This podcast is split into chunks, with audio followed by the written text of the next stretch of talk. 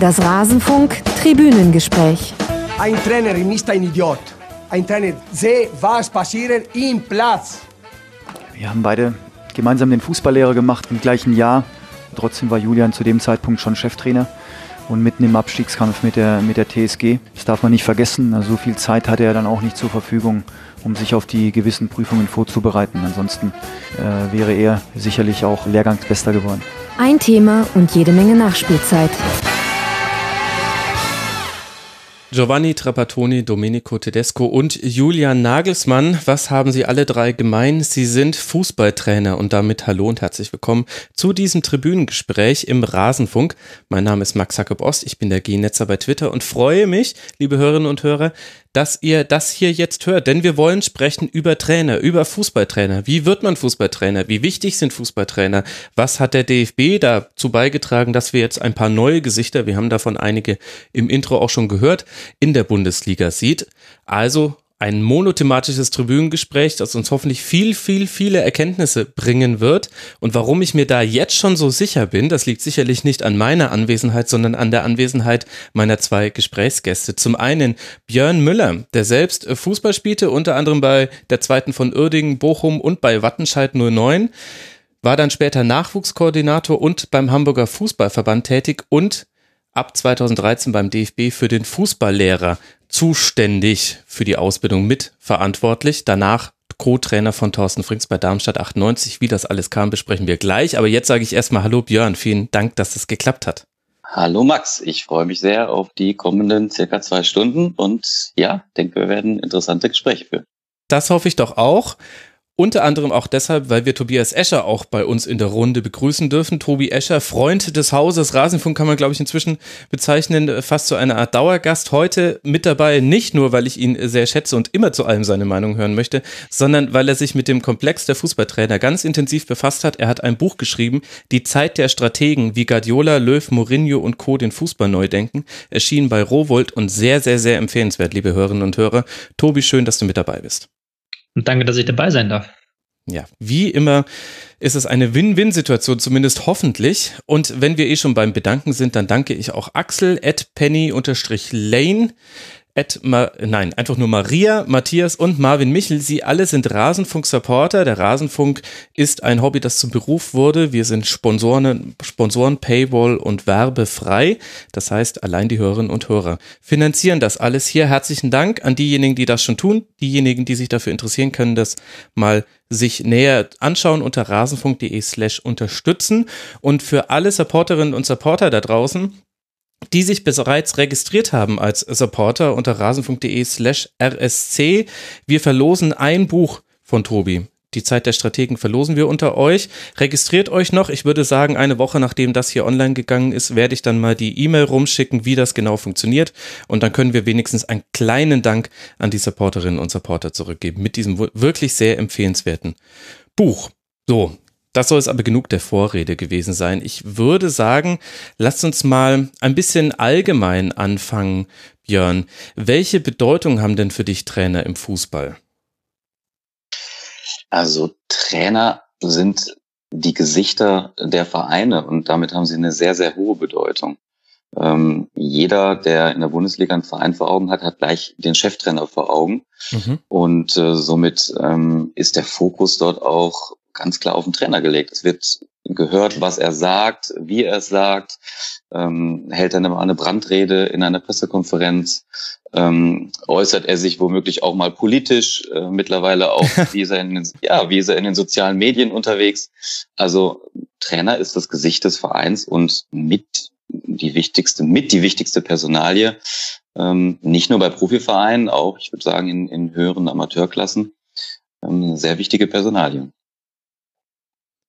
Tobi, du hast jetzt ein Buch über Trainer geschrieben, das heißt, so ganz klein kannst du deren Bedeutung auch nicht sehen. Wo würdest du denn sagen, im sportlichen Bereich, ist da der Trainer, der moderne Trainer heutzutage noch so mächtig wie früher? Hat sich da was verändert in seiner Bedeutung? Hm, ich glaube schon, dass der Trainer noch sehr, sehr bedeutend ist. Ähm, Im sportlichen Bereich auf jeden Fall. Ähm, ein Trainer ist ja ein, ein Berufsbild, das sehr komplex ist. Also man kann halt nicht sagen, dass der Trainer nur eine Aufgabe hat. Ein Trainer ist immer ein, erst in erster Linie auch ein Fachmann für das Sportliche. Er muss das Training gestalten. Er muss ähm, sich darum kümmern, dass seine Spieler fit sind. Er muss sich darum kümmern, dass seine Spieler sich nicht verletzen, dass seine Spieler eine Taktik haben. Ein Trainer ist auch mal ein Taktiker. Also ein Trainer muss halt auch sich, er ist auch der Chef darüber, der sich überlegen muss, welche Taktik er macht. Ein Trainer ist fit, im Fitnessbereich sehr viel zugänglich. Ein Trainer ist aber auch ein Menschenführer. Trainer, der Trainer ist ja derjenige, der am Ende entscheidet, wer spielt und der muss darum sich kümmern, dass die Leute, die spielen, gut drauf sind, dass die ähm, auch, dass die, die nicht spielen, auch gut drauf sind. Also es ist auch immer als Psychologe gefragt.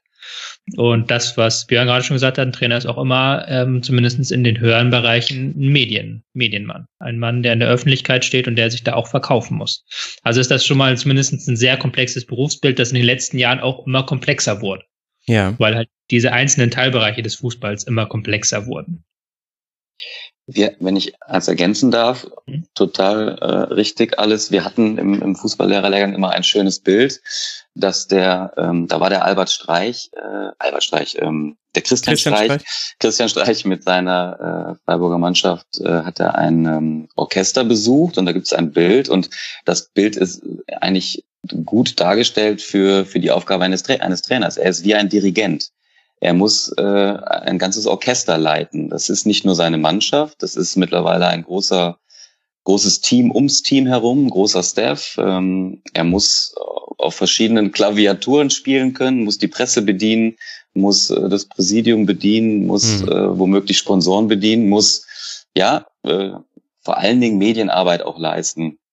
Und das fand ich immer ein schönes Bild. Der Trainer ist im Prinzip äh, ein Dirigent ähm, dieser ganzen ja, dieses ganzen Geschäfts.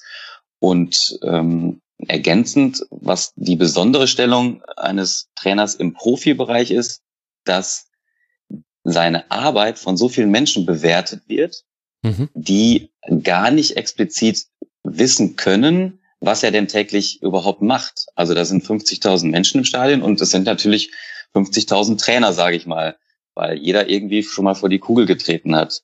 Oder ein Trainer gibt äh, eine Pressekonferenz nach dem Spiel und das wird dann letztendlich bewertet, seine Arbeit. Aber wer ist schon tagtäglich auf dem Platz? Wer ist im Büro? Und das ist, denke ich, eine Ausnahmestellung. Welchen, welchen Beruf gibt es, äh, der so stark bewertet wird in der Öffentlichkeit? Ähm, vielleicht von, von Vorständen, von großen Konzernen noch. Aber ansonsten gibt es wenig Berufszweige, die, die so stark bewertet werden von Leuten, die gar nicht dabei sind. Und trotzdem gibt es immer wieder das äh, Klischee, es gäbe bestimmte Mannschaften, die sind so gut in ihrer personellen Qualität, Tobi, die bräuchten gar keinen Trainer. Mm, ja, das, äh, das gibt es immer wieder. Ähm, das ist auch wieder die Krux und das ist auch das, was ich versuche in dem Buch, das ich geschrieben habe, zu beschreiben, dass ähm, jede Mannschaft ähm, einen anderen Trainer braucht. Also es gibt Mannschaften, sie ist, sie ist Real Madrid, die haben ein so hohes individuelles Niveau, da ist die Arbeit eines Trainers ähm, eine ganz andere. Mhm. Ähm, weil der, da geht es dann darum, diese Spieler, die schon alle, alle nahezu perfekt Fußball spielen, die musst du nicht mehr entwickeln, sondern die musst du nur noch irgendwie äh, bei Laune halten und halbwegs ein taktisches Konzept einbringen. Dann gibt's das, was Christian Streich, den wir gerade schon genannt haben, in Freiburg machen muss. Der hat eine ganz andere Aufgabe der hat keine Mannschaft, die auf dem individuellen hohen Niveau ist. Der muss keine Pressekonferenzen leiten, bei denen 100 Journalisten anwesend sind. Da sitzen dann in dem kleinen Kabuff 10 Journalisten und dann redet man eher. Das ist dann eine ganz andere Form. Dann ist es halt auch, ich will nicht sagen fast schon ein anderer Beruf, aber es ist dann schon ein sehr großer Unterschied, ähm, was dann die Rolle eines Trainers ist bei dem Verein. Siehe äh, das Buch, ich weiß nicht, ob ihr das auch gelesen habt, äh, von Carlo Ancelotti, bevor er zu Bayern kam, Quiet Leadership. Ja. Mhm. Ähm, auch sehr interessant, dass ist genau das, was, was du beschreibst, Tobi. Er vornehmlich Mannschaften trainiert hat, die über eine, eine herausragende Qualität von Einzelspielern ähm, verfügte und er eher in dieser Menschenführungsrolle war, wenngleich natürlich äh, seine fachliche Qualität äh, ja äh, uns nicht anzuzweifeln ist. Aber er musste eher das Team führen, er musste auch den 14., 15. Superstar führen. Und ähm, komischerweise hat das bei Bayern anscheinend äh, nicht geklappt. Aber das ist eben der Typ Trainer, den du gerade eben auch beschrieben hast, wenn du äh, große Teams trainierst. Hm. Ja, das ist auch so ein interessanter Punkt. Diese, es gibt ja, jeder Verein hat ja auch eine eigene Philosophie, was Trainer angeht. Also die Spieler haben ja durch das, was wir vom Verein gewohnt sind, eine bestimmte Erwartung an einen Trainer. Auch wenn da sehr viel Fluktuation herrscht, aber in München hast du da wahrscheinlich eine andere Erwartung als in Madrid. Und ja, ja. mit meinem Kollegen Martin Raffel von Spielverlagerung ähm, geredet, der arbeitet aktuell in Kroatien und der meinte, der muss sich auch erstmal umgewöhnen, weil die Spieler haben eine andere Erwartung an Taktik als in Deutschland, weil der Begriff Taktik in Kroatien einfach ganz anders geprägt ist als in Deutschland. Das sind dann so kleine Umstellungen, aber das ist dann natürlich wieder, jetzt sind wir wieder sehr im Detail drin. Ähm, aber da sind natürlich überall unterschiedliche Formen des Trainerdaseins. Ja, unglaublich viele verschiedene Typen gibt es. Also gerade wenn man Quiet Leadership von Carlo Ancelotti liest, da hat man zwischenzeitlich den Eindruck, dass es eigentlich so ein Unternehmensberater Buch, was einem Techniken mitgeben soll, wie man ein Unternehmen führt. Also da muss man sich immer wieder vor Augen halten. Es geht hier eigentlich um Fußballvereine und er hat aber damit sehr großen Erfolg gehabt. Gleichzeitig haben wir aber auch vor allem bei vielleicht weniger prominenten und äh, qualitativ stark besetzten Vereinen ganz, ganz andere Trainertypen und all das muss ja in eine Ausbildung gegossen werden, zumindest versucht werden, dieses ja, dieses Allrounder-Wissen, was Trainer brauchen diese ganz verschiedenen Typen, die es auch auf dem Trainermarkt gibt, in eine Ausbildung zu gießen. Ich bin sehr gespannt darauf, Björn, wie du uns dann später erklärst, wie man das beim DFB derzeit angeht. Aber vorher würde ich gerne mit dir drüber sprechen. Wie war denn so dein Werdegang? Wann kam bei dir die Entscheidung, selbst Trainer zu werden? Und sag jetzt nicht, du hast schon in Trainerbettwäsche geschlafen. Nee, überhaupt nicht. Nein, nein, nein. Also ich habe, ähm, ja, wie du schon gesagt hast, auf, auf höherem Amateurniveau gespielt, ähm, war als Jugendlicher ganz talentiert, habe auch mal Jugendnationalmannschaft gespielt, aber es hat nicht zum Profi gereicht, also bis, bis Regionalliga gespielt ähm, da verdienst du auch schon ein bisschen Geld und das war mein Glück, dass ich mein Studium dadurch finanzieren konnte. Also ich habe eben Sport studiert mhm. und ähm, relativ früh auch durch diese Tätigkeit des, oder durch das Sportstudium ähm, Freude daran gehabt, eben auch Mannschaft zu trainieren. Also parallel zu, zu meinem zu meinem ähm, Fußball-Dasein, Fußballer-Dasein eben auch immer schon mal Jugendmannschaften trainiert. Ähm, sei es als Co-Trainer oder bin immer mitgelaufen oder in Fußballferienschulen gearbeitet. So bin ich da irgendwie reingewachsen, sage ich mal.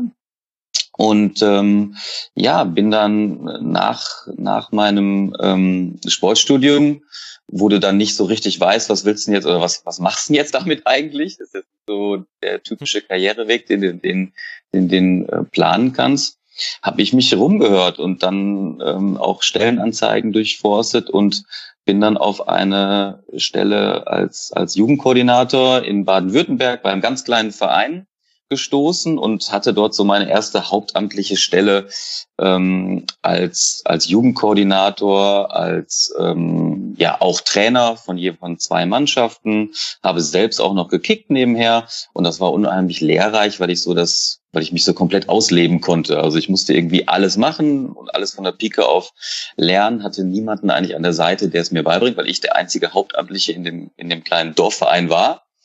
Und es war einfach eine sehr interessante Tätigkeit und bin ja danach ähm, durch auch eine Stellenausschreibung eben ähm, zum Hamburger Fußballverband gekommen und bin das erste Mal so richtig eingetaucht in dann eben auch den Leistungsfußball, ähm, weil ich dort eben auch ähm, Auswahlmannschaften betreut habe, hatte unter anderem das Glück, äh, den Jonathan Tah und Levin Öztonali äh, fünf Jahre in der Hamburger Auswahl mhm. zu betreuen habe heute auch noch Kontakt zu den beiden und ähm, war dort eben auch schon in der Trainerausbildung tätig, ähm, eben auf dem Niveau, was wir dann gleich eben durchgehen in der, in der Ausbildungspyramide.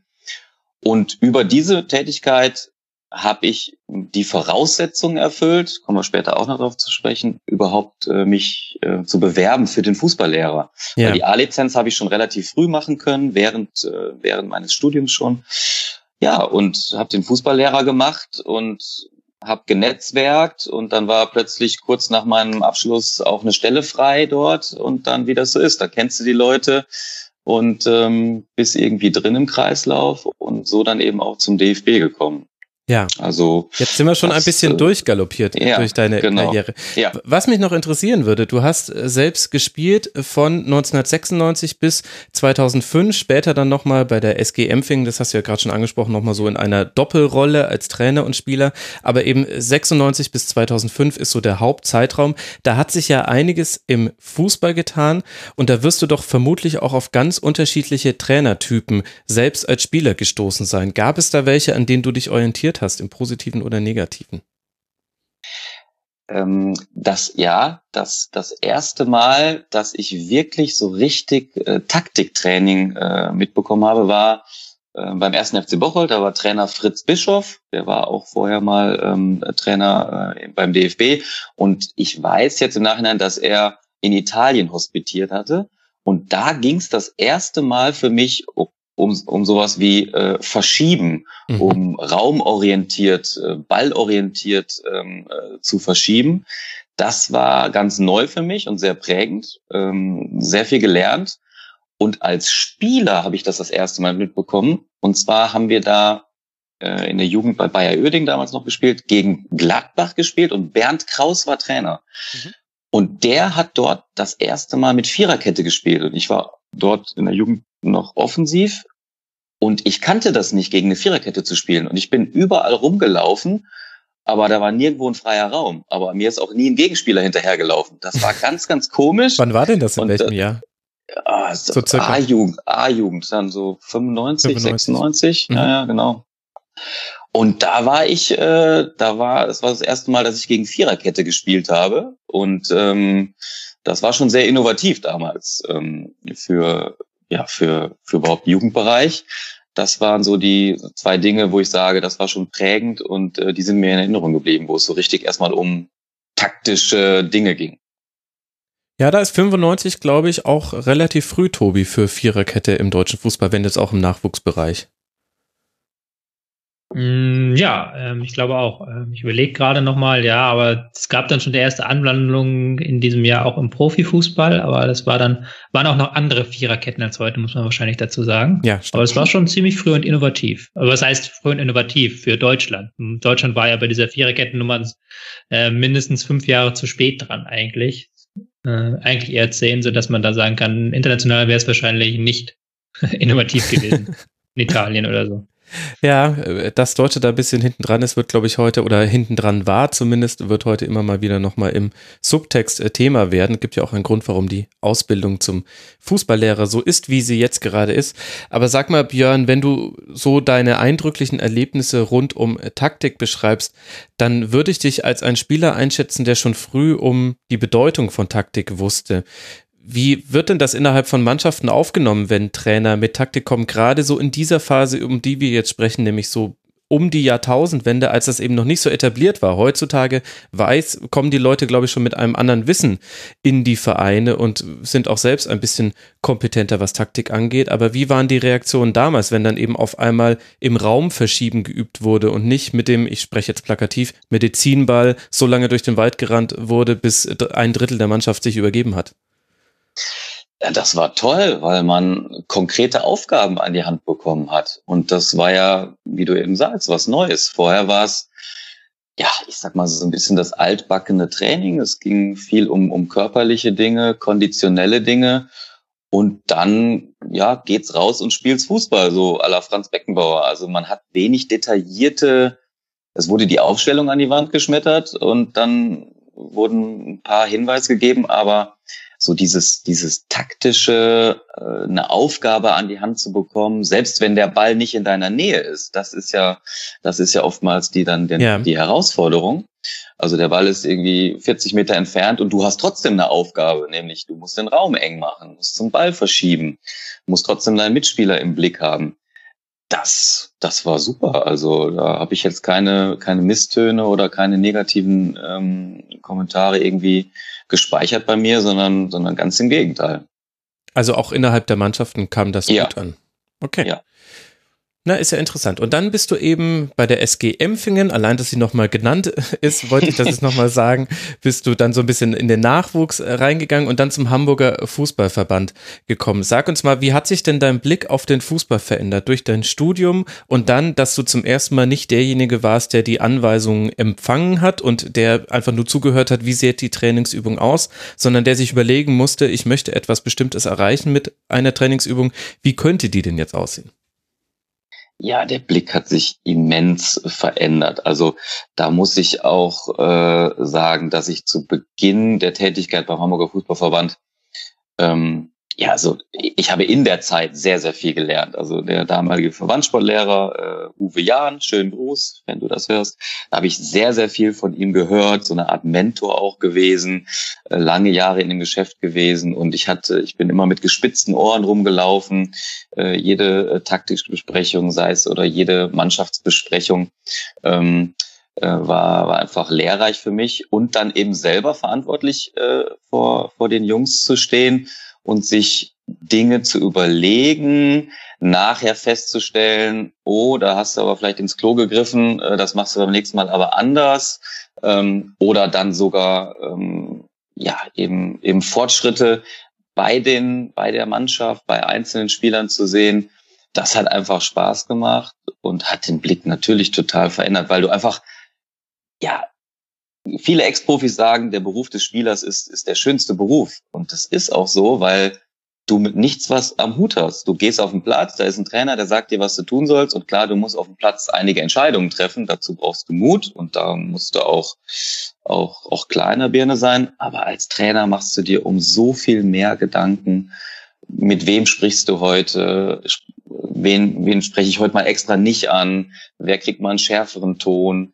Ähm, wer braucht die Streicheleinheiten? Mache ich heute wieder was an der Taktiktafel oder haben die Jungs die Taktiktafel satt? Mache ich eine Videoanalyse?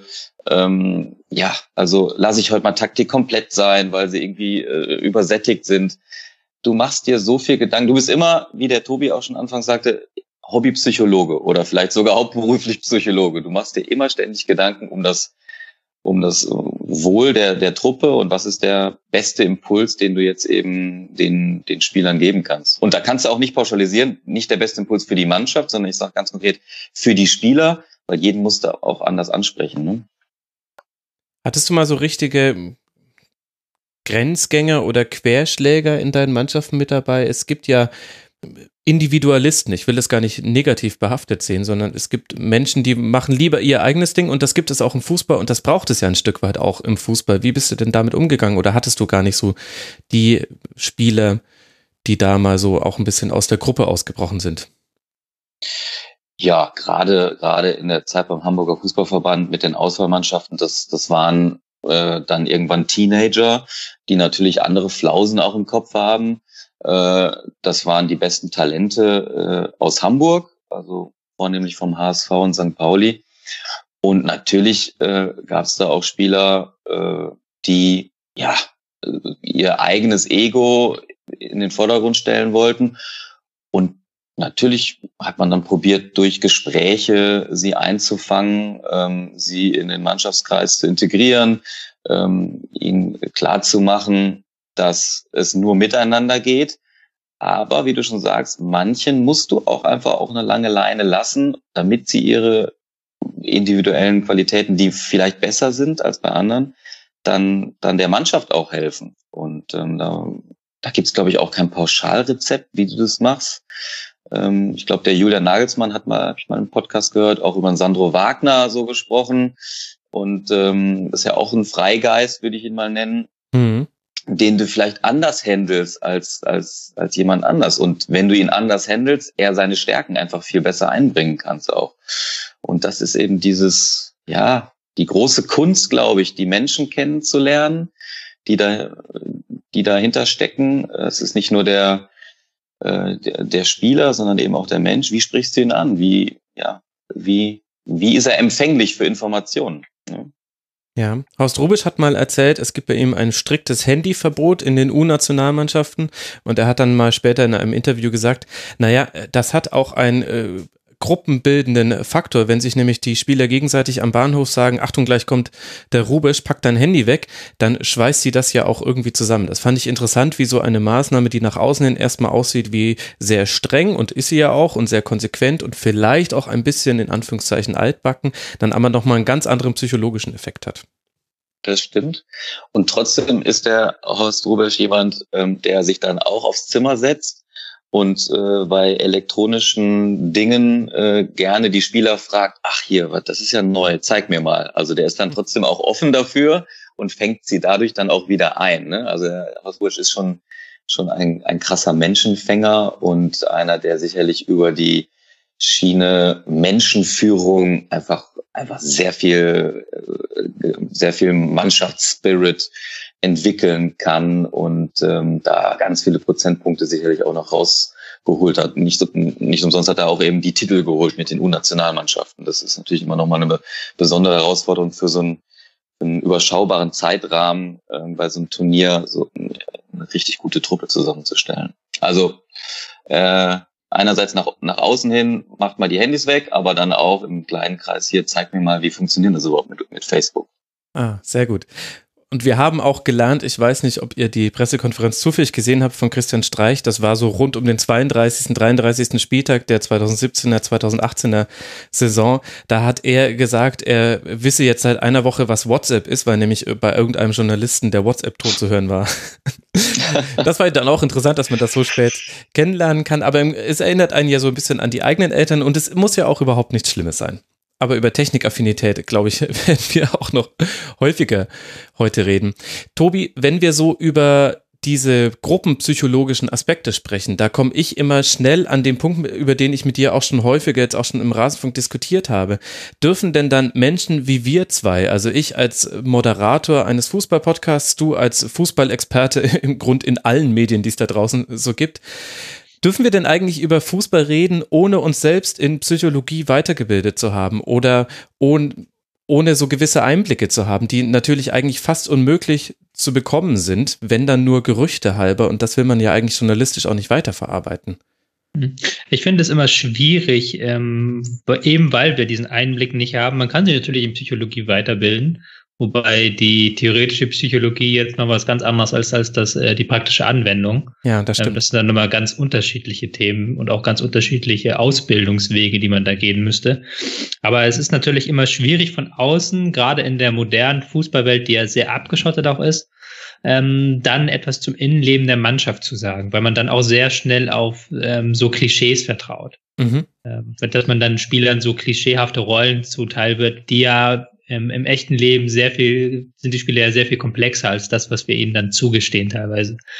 Deswegen versuche ich das auch immer so gut es geht, aus meiner Arbeit rauszuhalten, auch wenn es natürlich nicht immer ganz funktioniert. Manchmal hört man da ein Gerücht und das fließt dann schon irgendwie in das ein, was man tut. Aber macht dich das nicht wahnsinnig, dass man das Gefühl hat, egal wie sehr wir uns mit dem Fußball beschäftigen und egal wir versuchen uns auf das Sportliche zu konzentrieren, irgendwie kennt man immer nur die halbe Wahrheit und dann gibt jemand nach seinem Karriereende ein Interview und erzählt Anekdoten rund, was so in den Mannschaften passiert ist, in denen er gespielt hat, wo man sich gedacht hat, ja, das erklärt auch im Nachhinein so einiges. Schade, dass wir damals das nicht in die Bewertung mit einbeziehen konnten. Ähm, ja, das stimmt. Andererseits haben natürlich auch Fußballspieler wieder, das äh, wurde gerade schon sehr gut rausgearbeitet, haben wieder einen ganz anderen Blick auf das Spiel. Und jeder, jeder, ähm, jeder Teil des Spiels, also Trainer, Spieler, aber auch wir als Journalisten, sage ich mal, neigen dazu, sich selbst zu überschätzen und ihren Beitrag selbst zu überschätzen. So. Das muss ja dann, manchmal sind das auch Anekdoten, die halt vielleicht witzig sind, aber die wahrscheinlich dann relativ wenig damit zu tun hat, warum Brasilien dann plötzlich 7-1 einbricht oder sowas. Mhm. Ähm, das ist ja schon sehr viel komplexer, das Spiel, als dass man es dann auch mit solchen Kleinigkeiten ähm, erklären kann. Aber deswegen ist es auch äh, die des, des, des Deutschen liebstes Baby, ne? Weil irgendwie kann ja jeder, jetzt nicht nur Journalisten, sondern eben auch jeder, der im Stadion ist oder der sich für Fußball interessiert, irgendwie kann ja jeder ein bisschen mitreden. Weil, wie vorhin schon gesagt, vor die Kugel getreten hat fast jeder schon mal irgendwie, sei es in der Mannschaft oder auch nur ähm, beim Straßen, äh, beim Straßenkick. Und darum kann man sich vielleicht eher eine Meinung bilden, als jetzt über ein Baseballspiel, was ich mir anschaue, oder ein Basketballspiel, was ich jetzt auf hohem Niveau nie irgendwie gemacht habe. Ähm, das macht es ja auch so interessant. Darum ist es eben die beliebteste Sportart eben auch. Ne? Und wie empfindest du als jemand, der selbst ja dann auch später bei Darmstadt 98 in einer sehr bewegten Phase, nämlich zur Rückrunde der Saison 2016, 2017, der Erstligasaison, wurdest du da Co-Trainer von Thorsten Frings, also du hast das als selbst auch erlebt. Wie empfindest du die Berichterstattung rund um die Arbeit von Fußballtrainern? Oh, ich war jetzt nicht überrascht, weil man ist ja kannte aus der aus der Sicht desjenigen, der selber äh, sich äh, gerne äh, über Fußball äh, äh, ja informiert. Ähm, also das ist einfach Teil des Geschäfts. Da, das weißt du, wenn du wenn du das wenn du das machst. Du weißt, dass das einfach ein Tagesgeschäft ist. Es ist ja wirklich so vom Gefühl auch selbst, wenn du das Wochenende das Spiel gewonnen hast dann fährst du eine komplette Woche anders zum Training, weil die Medien auch äh, anders drauf sind, als äh, wenn du jetzt irgendwie drei Spiele hintereinander verloren hast. Dann fährst du anders die Woche zum Training. Das stimmt schon. Das ist ein anderes Gefühl. Das, das erlebt zu haben, war äh, eine wertvolle Erfahrung. Aber dass die Medien jetzt so berichten, wie sie berichten, ähm, das, das ist so. Was ich gemerkt habe an der Arbeit mit Thorsten, der, der da wirklich ähm, sehr viel Erfahrung auch hatte äh, aus seiner, aus seiner Zeit auch als Spieler und eben auch äh, aus seiner Co-Trainer-Tätigkeit bei Werder Bremen, dass er da die, die Medien sehr gut bespielt hat, auch ein sehr gutes Verhältnis hatte zu den Medien und durchaus auch das ein oder andere Mal äh, dann off the record äh, dann Kontra gegeben hat und durchaus auch mal ähm, den einen oder anderen zur Seite geholt hat und, und Dinge einfach mal klargestellt hat, ohne dass das jetzt dann äh, am nächsten Tag irgendwo in der Presse stand, sondern im vertrauensvollen Verhältnis. Also es ist immer auch ein Geben und Nehmen, glaube ich, als Cheftrainer. Jetzt war ich auf dem Niveau noch nicht Cheftrainer und ähm, das ist sicherlich auch eine ganz, ganz große Herausforderung. Und da gehst du sicherlich mit dem einen oder anderen Gedanken ins Bett und stehst mit dem auf und fühlst dich nachts hin und her, äh, wie du da Dinge vielleicht wieder einfangen kannst, wenn sie aus dem Ruder geraten das, was mir mal ein, ein, Trainer gesagt hat, fand ich sehr interessant. Der äh, meinte jetzt überspitzt gesagt, der einzige Unterschied, ob du in der vierten Liga oder in der ersten Liga oder in der Jugend trainierst, ist dann tatsächlich auf dem Niveau die Medienarbeit. Weil die Inhalte sind, wenn du nicht gerade die Bayern trainierst, sind bei den meisten Trainern äh, ähnlich. Die meisten Trainer haben ja ihre Inhalte und die sich dann nur marginal abändern. Aber das, was halt der große Knacks ist, dann die Medienarbeit, die halt einfach dir das Dreifach an Zeit wegfrisst. Genau, das und, und ja, und natürlich auch die Qualität, die du hast. Ne? Also die Qualität an Spielern, klar. die du, ähm, klar, Bayern München nochmal äh, als, als Highlight-Beispiel, aber ob du nun im Amateurbereich trainierst äh, oder im, im Profibereich, das Niveau der Spieler ist ein anderes, somit kannst du vielleicht auch anders ansetzen, aber im Groben hast du genau recht. Äh, die Inhalte, die groben Überschriften für, für Trainingseinheiten sind dieselben. Aber du hast halt nicht eine Pressekonferenz ähm, mit einem Journalisten, sondern mit einer, mit ein paar mehr. Das stimmt. Und das, was du sagst, das, was wir eingangs auch, auch festgestellt haben, das, was du sagst, findet einfach mehr Beachtung. Du mhm. musst einfach ein bisschen vorsichtiger sein auch.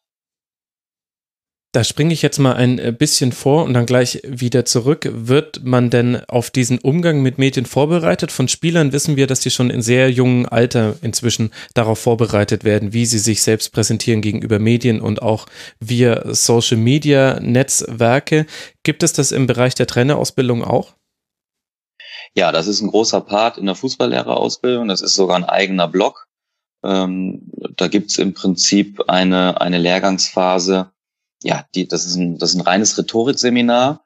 Ähm, da kommen ähm, Journalisten, also zum Beispiel auch ein Sky, ähm, ein, ein Sky-Kommentator oder auch von den Printmedien. Und es wird in Rollenspielen werden, in Rollenspielen werden verschiedene Szenarien dargestellt. Also, ähm, also die Printmedien interviewen einen, einen Trainerkandidaten dort und stellen ganz fiese Fragen und verdrehen eben die Sätze quasi im Mund und machen dann äh, eine Bildschlagzeile raus, was dabei rauskommen könnte. Oder eine Pressekonferenz wird nachgestellt. Oder ähm, ja, also da wird man. Hoffentlich bald mal eine Rasenfunkaufnahme, das finde ich toll. Wenn ja, man das mal simulieren könnte. Genau, genau. Also da wird man darauf vorbereitet, einmal einerseits in einem, in einem extra Rhetorikseminar und kommen wir später auch noch darauf zu sprechen, also eigentlich während der gesamten zehnmonatigen Ausbildung wirst du permanent, ja, wir haben es immer genannt, gespiegelt. Mhm. Du wirst selber aufgenommen. Ähm, du, du bekommst ein Feedback darüber, wie stehst du vor einer Gruppe. Das ist jetzt keine Pressearbeit, aber wie, wie, wie hältst du eine Ansprache äh, vor der Mannschaft oder wie hältst du einen Vortrag? Ähm, da bekommst du permanent Feedback und dadurch nimmst du halt sehr, sehr viel auch mit. Ja, aber was passiert danach? Ne? Dann bist du drin in dem und gibt's dann noch Schulungen und da gibt's sicherlich auch Trainer, die die sicherlich vielleicht auch äh, Mediaberater an der Seite haben, Mhm. weil das einfach auch ein wichtiges Feld ist. Ja, ganz sicher.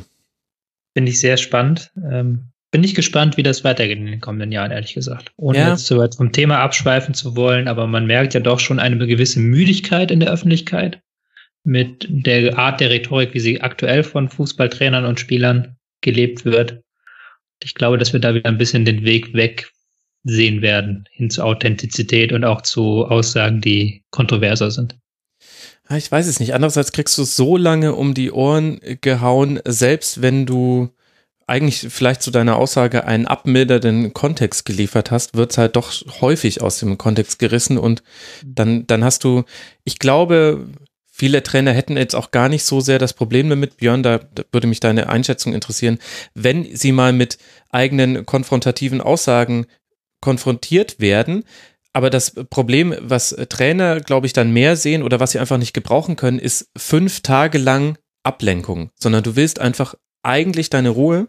Und deswegen schluckst du viele Dinge, viele Halbsätze, die du vielleicht gesagt hättest, einfach runter. Und da geht es dann gar nicht so sehr, dass alle es scheuen, dass sie selbst dann vielleicht Teil der Berichterstattung sind, vielleicht auch mal kritischer Berichterstattung, sondern eher darum, dass man sich denkt, nein, ich, ich muss hier in Ruhe arbeiten können und wer weiß, wie groß das jetzt wieder gekocht wird. Das ist schwierig heutzutage einzuschätzen, wie hoch Dinge eskalieren. Das, das stimmt. Das hat aber ein bisschen mit der Kultur der, der Fragestellung jetzt bei, bei uns in Deutschland zu tun. Wenn man in Italien Trainer ist, dann wirst du mit ganz anderen Fragen konfrontiert. In Italien sind die Menschen oder auch die, äh, die Journalisten vor allen Dingen taktisch unfassbar geschult oder oder vielleicht nicht, Entschuldigung, nicht weniger geschult als als als hier, aber dort ist es normal, dass sehr detaillierte Fragen gestellt werden zu taktischen Dingen. Und ähm, ich weiß nicht, welcher Trainer, ob es Trapattoni oder Ancelotti war, die gesagt haben, das ist ja hier wie ein Paradies. Ich werde nur dazu befragt, spielt der Effenberg oder spielt der Scholl? Ach nee, der Ja, ist das war, verletzt. das war Trapattoni, ja, das ist eine Das war Anekdote, die Trapattoni dann, erzählt genau. Hörwig gerne. Richtig, genau. Genau. Und, ähm, und in Italien wirst du halt dann richtig auseinandergenommen und da ist es normal, dass eben äh, über Dinge gespielt wird, warum denn jetzt die hängende Neun und nicht mit zwei Spitzen? Und das ist eine ganz andere Kultur. Ich glaube, Trainer würden hier vielleicht gerne mehr fachliche Dinge diskutieren, ohne dabei jetzt irgendwie ihre komplette Philosophie preiszugeben. Ähm, aber die Fragen werden häufig auch gar nicht gestellt. Ähm, zwei Anmerkungen. Ähm, es funktioniert auch andersrum, wenn du das Italien-Beispiel nimmst. Antonio Conte hat damals, als er Nationaltrainer geworden ist, in Italien als erstes Mal sich sämtliche Nationalmannschaftsjournalisten eingeladen, hat denen eine 90-minütige Taktikpräsentation gemacht. So, das und das und das, darauf müsst ihr achten. So, das kannst du dir in Deutschland ja auch nicht vorstellen, dass sich ein, dass ein Trainer das macht. Favre hat das Ja. gemacht, mal in einer Pressekonferenz bei Hertha BSC. Leider gibt's das nicht mehr bei YouTube. Da hat er die Entstehung des 2 zu 1 dann hinten an der Sponsorenwand quasi mit Linien aufgezeichnet und hat dann kurz gezeigt, warum es falsch war. Es ging dann darum, dass die Flanke, dass der Weg der Flanke an der Torauslinie entlang, dass der offen gelassen wurde vom Verteidiger, dass er quasi sich einfach falsch positioniert hatte. Deswegen war der Weg zur Flanke offen und deshalb ist es 2 zu 1 gefallen. Hat er in 30 perfekten Sekunden aufgezeichnet, hat gezeigt, das, das war der eigentliche Fehler, nicht das, was Sie gerade angesprochen haben. Und dann hat er sich hingesetzt und hat gesagt, das hat Spaß gemacht, das sollten wir öfter machen. Das ist immer mein all-time favorite Lucien Favre im Moment. und, und äh, den Ursprung hat's ja mit Ralf Rangnick im aktuellen Sportstudio. Mhm. Ne? Aber ihm ist es nicht äh, positiv, äh, bei ihm ist es nicht positiv behaftet, sondern er ist dadurch der Fußballprofessor geworden. Und äh, das war so ein bisschen dann negativ behaftet, weil es einfach neu war. Man kannte es nicht, dass der Trainer in der Öffentlichkeit Taktik erklärt. Ne? Das war fremd, das war irgendwie befremdlich, obwohl es ja eigentlich super war.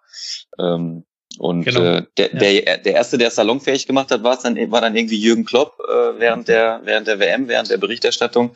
Da okay, er bringt es natürlich in einem anderen Style rüber, aber das war etwas, wo es wirklich salonfähig wurde.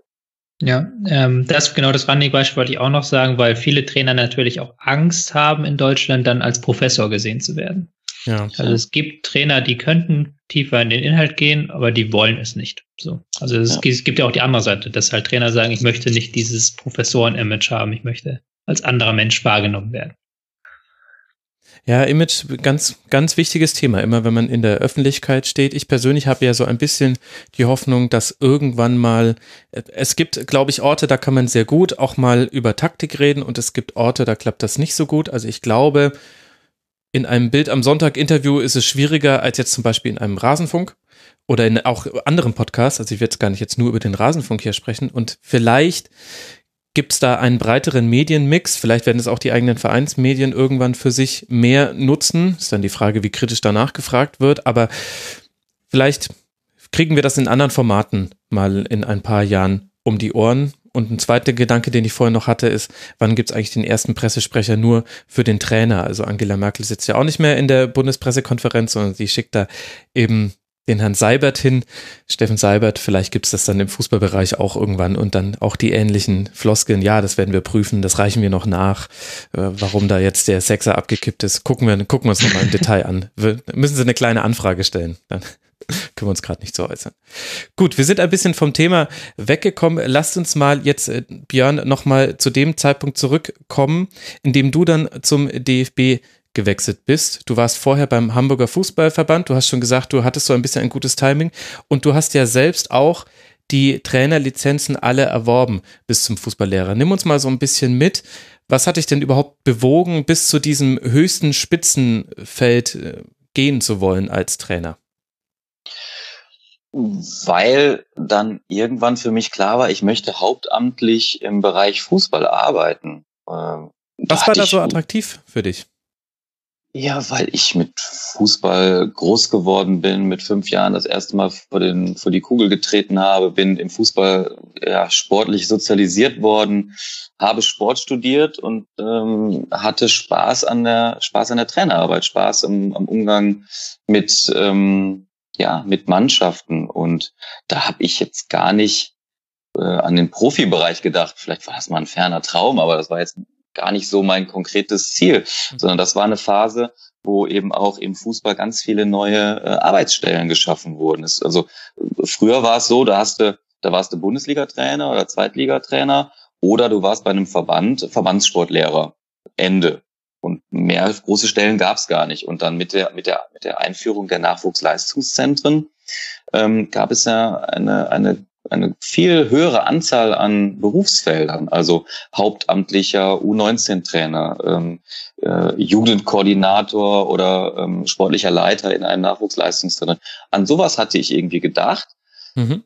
Und ja, wenn ich schon die A-Lizenz hatte und ein Sportstudium, ähm, dann wollte ich zumindest, nicht zumindest, dann wollte ich die höchste Lizenz haben, weil mir damit alle Wege halt offen standen. Wenn du die Lizenz hast, dann kannst du in jedem Bereich arbeiten, weil in manchen Bereichen du einfach nur mit Fußballlehrerlizenz äh, arbeiten kannst.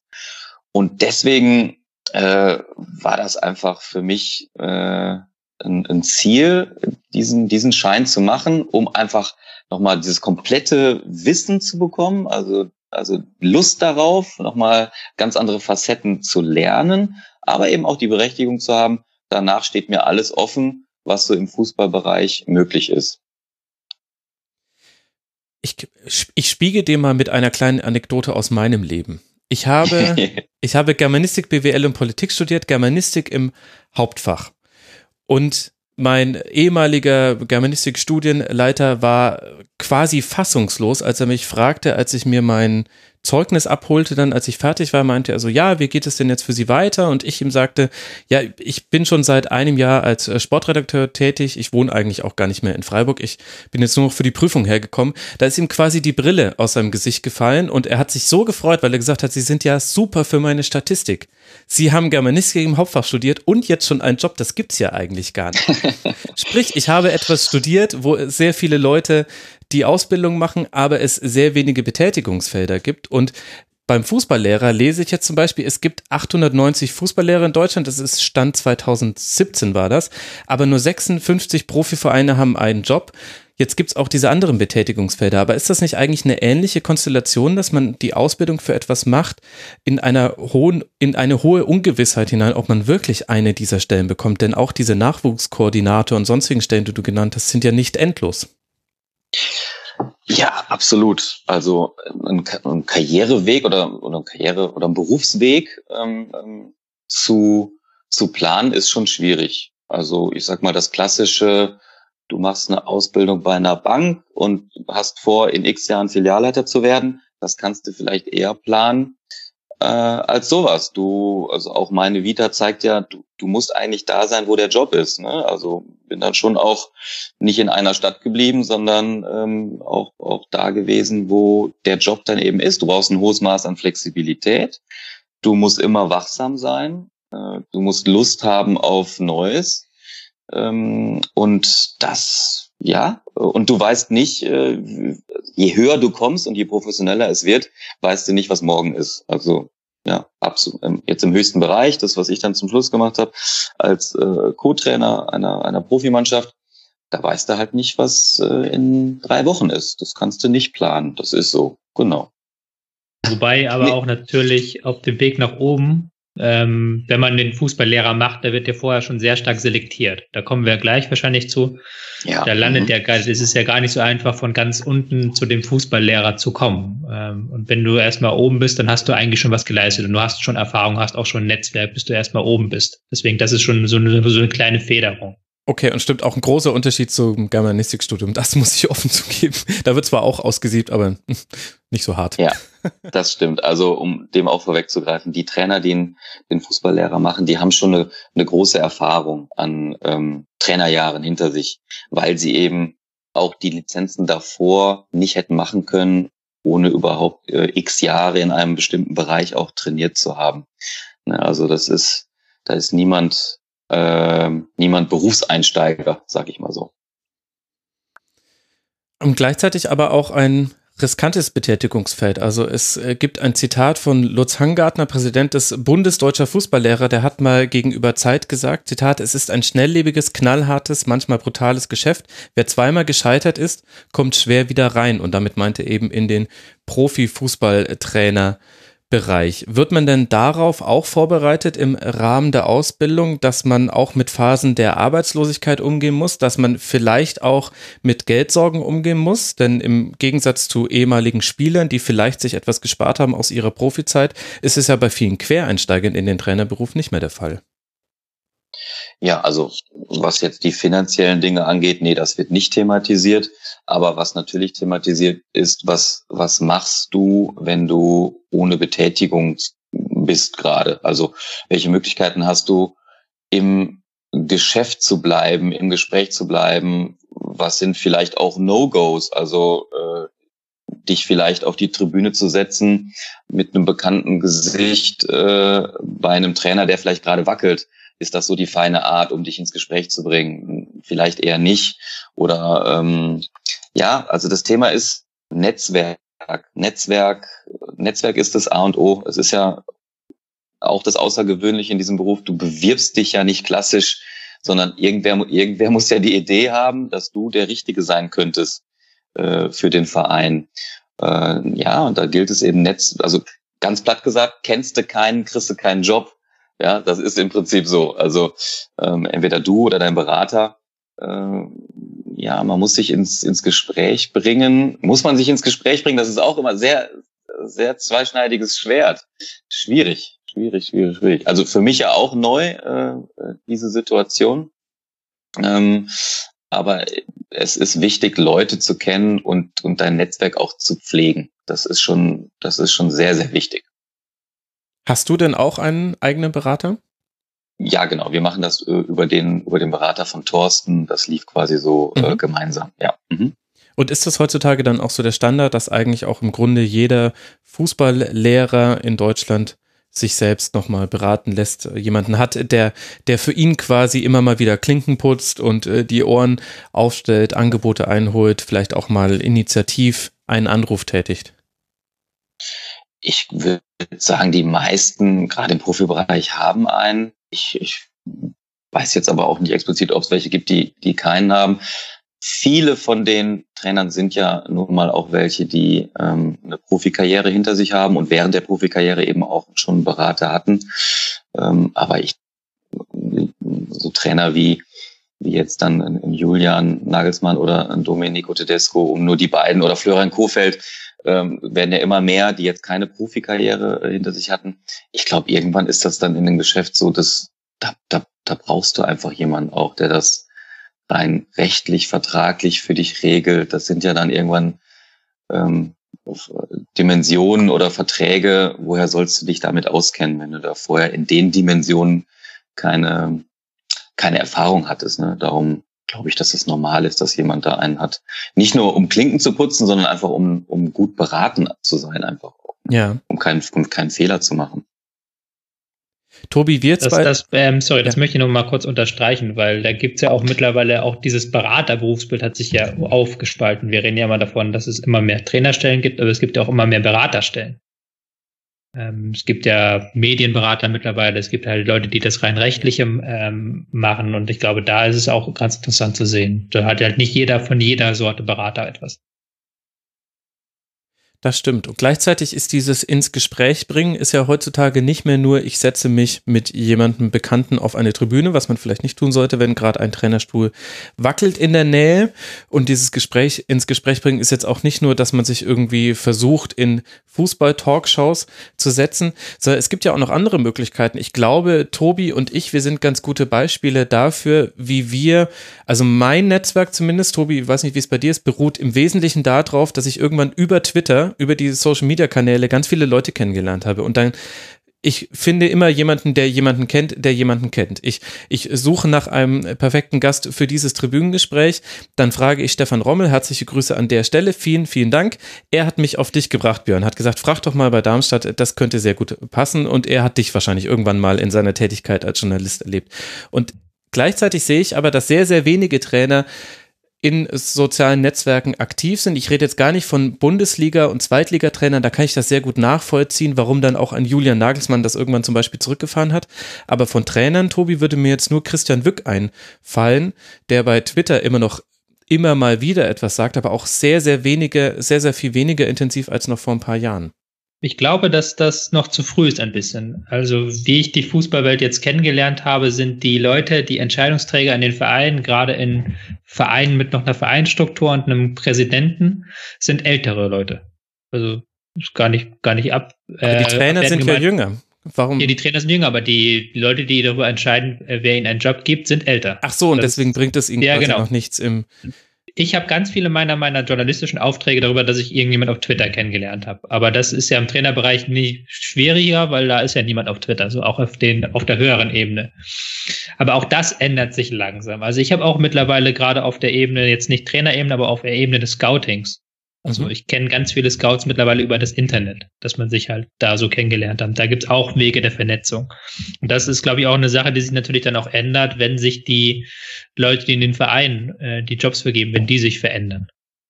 Ja, okay, guter Punkt. Dadurch, dass diejenigen, die dir den Job geben, noch nicht so aktiv sind in den Netzwerken, kann man da zwar Öffentlichkeit für sich gewinnen, aber vielleicht nicht bei den richtigen Leuten. Wie siehst du das, den Umgang mit sozialen Netzwerken, auch eben zum Ziel, das zu tun, wofür sie ursprünglich mal da waren, nämlich sich ein Netzwerk aufzubauen, Björn? Oh, schwierig, ja, weiß ich. Pff. Ich kenne auch wenige Trainer, die sich jetzt explizit so äußern, wie man das jetzt auch mittlerweile von Spielern kennt, die das ja quasi äh, täglich, minütlich machen. Ähm, so muss es ja auch der, gar nicht sein. Nee, ja.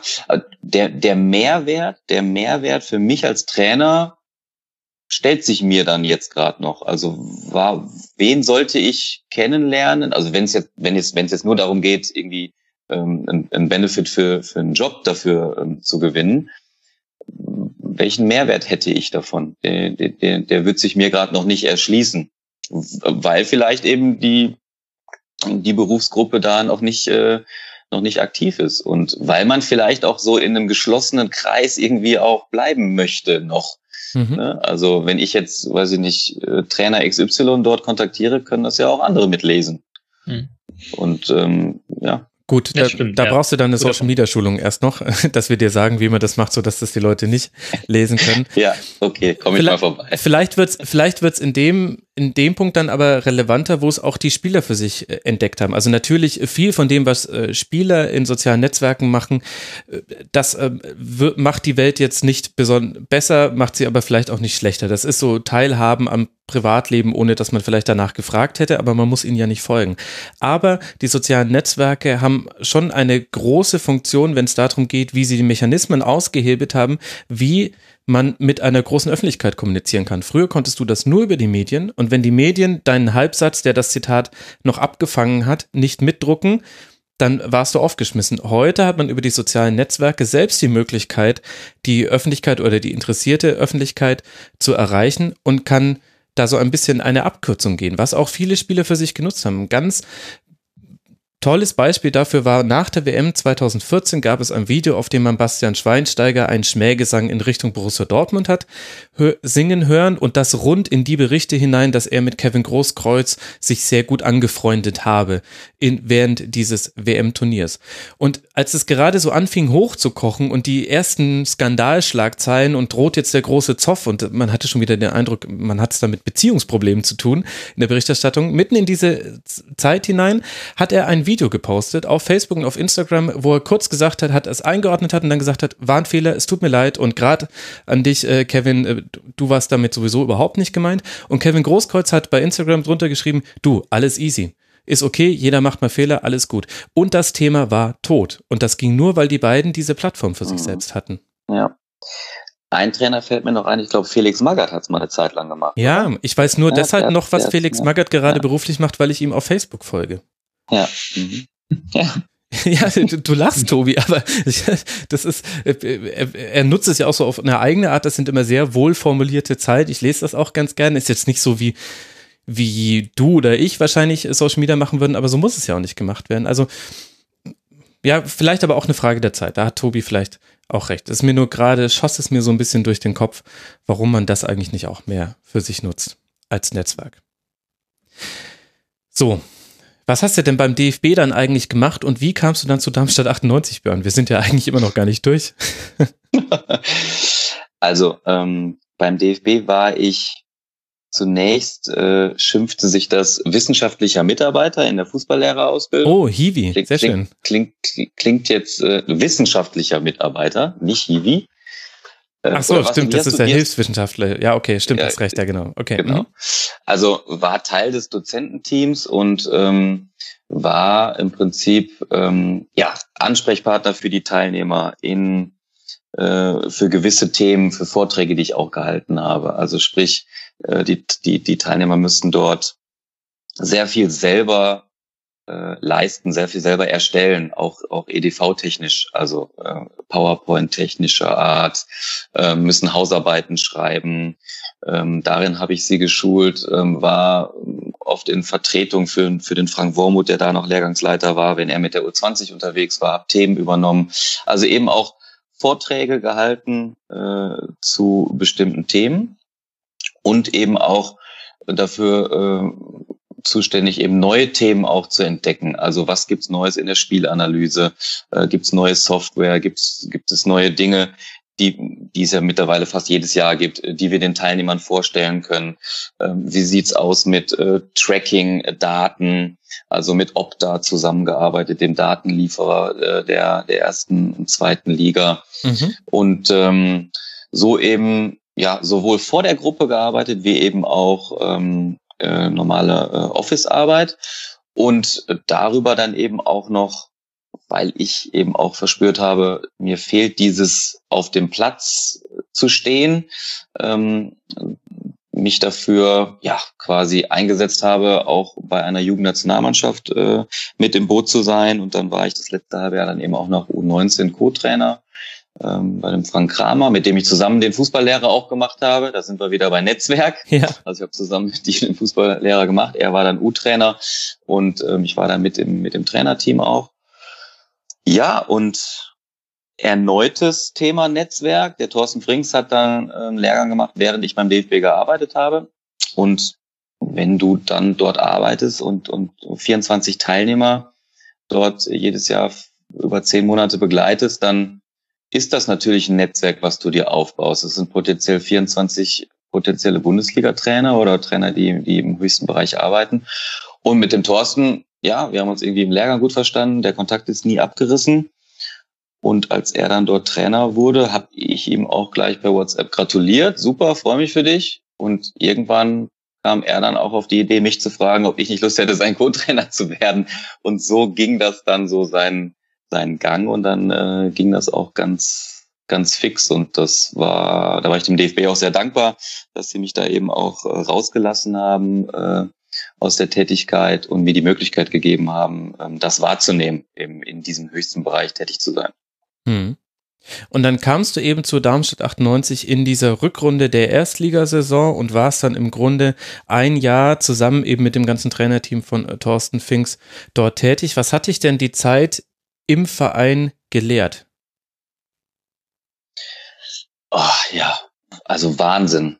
Ich kann es nur mit Wahnsinn beschreiben. Es, ähm, ja, gerade das erste halbe Jahr, erste Liga noch, im, im größten Business dabei zu sein, was du, was du vorher jahrelang selber nur ähm, ja, aus dem Fernsehen oder von der Tribüne aus erlebt hast. So standst du hautnah neben den Protagonisten, hast eingewirkt auf, ja, eben Bundesliga. Und da musste ich mich auch das eine oder andere Mal kneifen, wenn man dann in, in der Allianz Arena sitzt und, ach, hier der Xavi Alonso, der macht sich jetzt warm. Alles klar. also es war beeindruckend. Was ich gelernt habe, ist, dass es dass die Überschriften der Inhalte nicht so anders sind, was wir gerade schon mal hatten. Es ist Profibereich, es ist der allerhöchste Bereich, mhm. aber ähm, die Arbeit ist nicht ganz anders, sondern das drumherum ist anders. Das Medienaufkommen ist anders. Das, wie du beäugt wirst, ist anders. Äh, du wirst selber vielleicht ein bisschen vorsichtiger im Umgang mit den Spielern.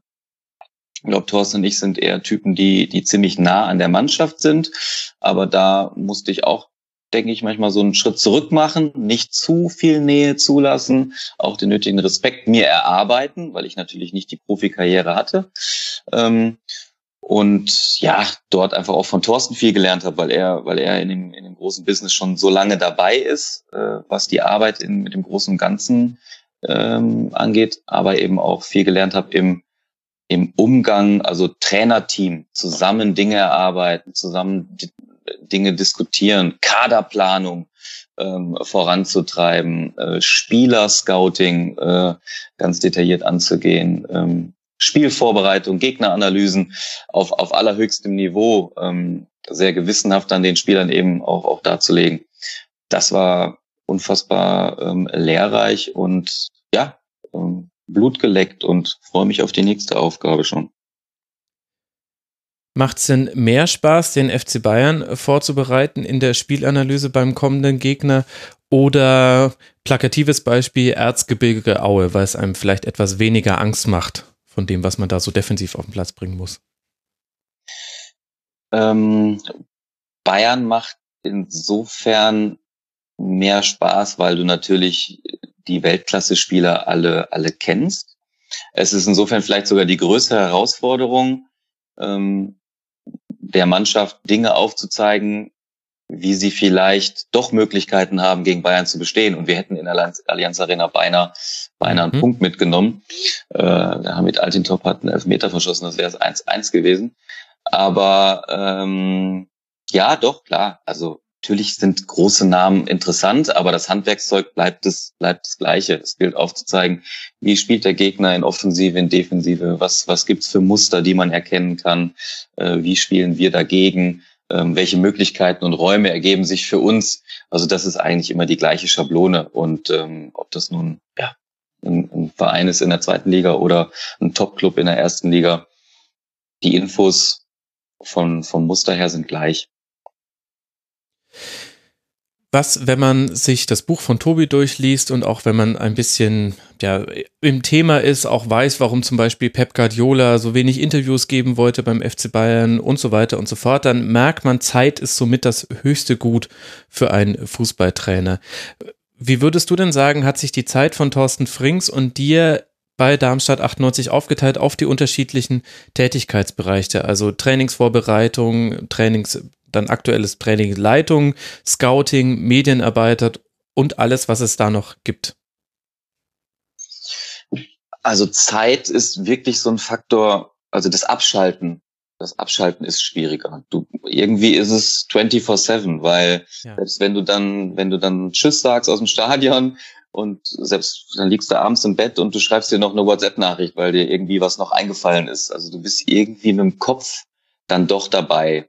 Und das ist jetzt aber auch, will ich gar nicht sagen, dass es negativer Stress ist, sondern das ist, ich habe es als positiven Stress empfunden. Klar gibt es auch Wochen, wo es negativ ist, wenn es irgendwie von Misserfolg geprägt ist, aber es ist ein positiver Stress. Es macht einfach unfassbar viel Spaß, ähm, weil du selbst weißt, wie du einwirken kannst. Und ähm, natürlich ist Thorstens äh, Bereich äh, in der Medienarbeit ähm, größer ähm, wie meiner, der ist, der ist sehr, sehr gering gewesen. Das waren mal einzelne Interviews, ähm, die ich aber auch gerne gemacht habe, weil es mir Spaß gemacht hat. Aber natürlich ist, ist der Cheftrainer das Gesicht äh, äh, des Vereins und ähm, er hat da viel mehr mit zu tun. Und ansonsten, ja, bereitet man im, im Training äh, Dinge gemeinsam vor. Das, das macht man, das macht man im Prinzip gemeinsam, diskutiert gemeinsam. Ähm, mein Part war dann eher ähm, konkret im Detail die Gegnervorbereitung, mhm. ähm, Spielnachbereitung. Ähm, Wie lange braucht man da so? Ja. Also wir haben uns ähm, immer ein das letzte Heimspiel und das letzte Auswärtsspiel des Gegners angeschaut. Ähm, und boah, so ein Spiel zerlegst du schon über das, also ein Spiel kann schon mal so drei Stunden in Anspruch nehmen, weil du spulst vor, du spulst zurück, du schneidest. Das habe ich jetzt nicht alleine gemacht, sondern der Videoanalyst, der Kai-Peter Schmitz, der ähm, hat äh, da auch äh, sehr stark eingewirkt.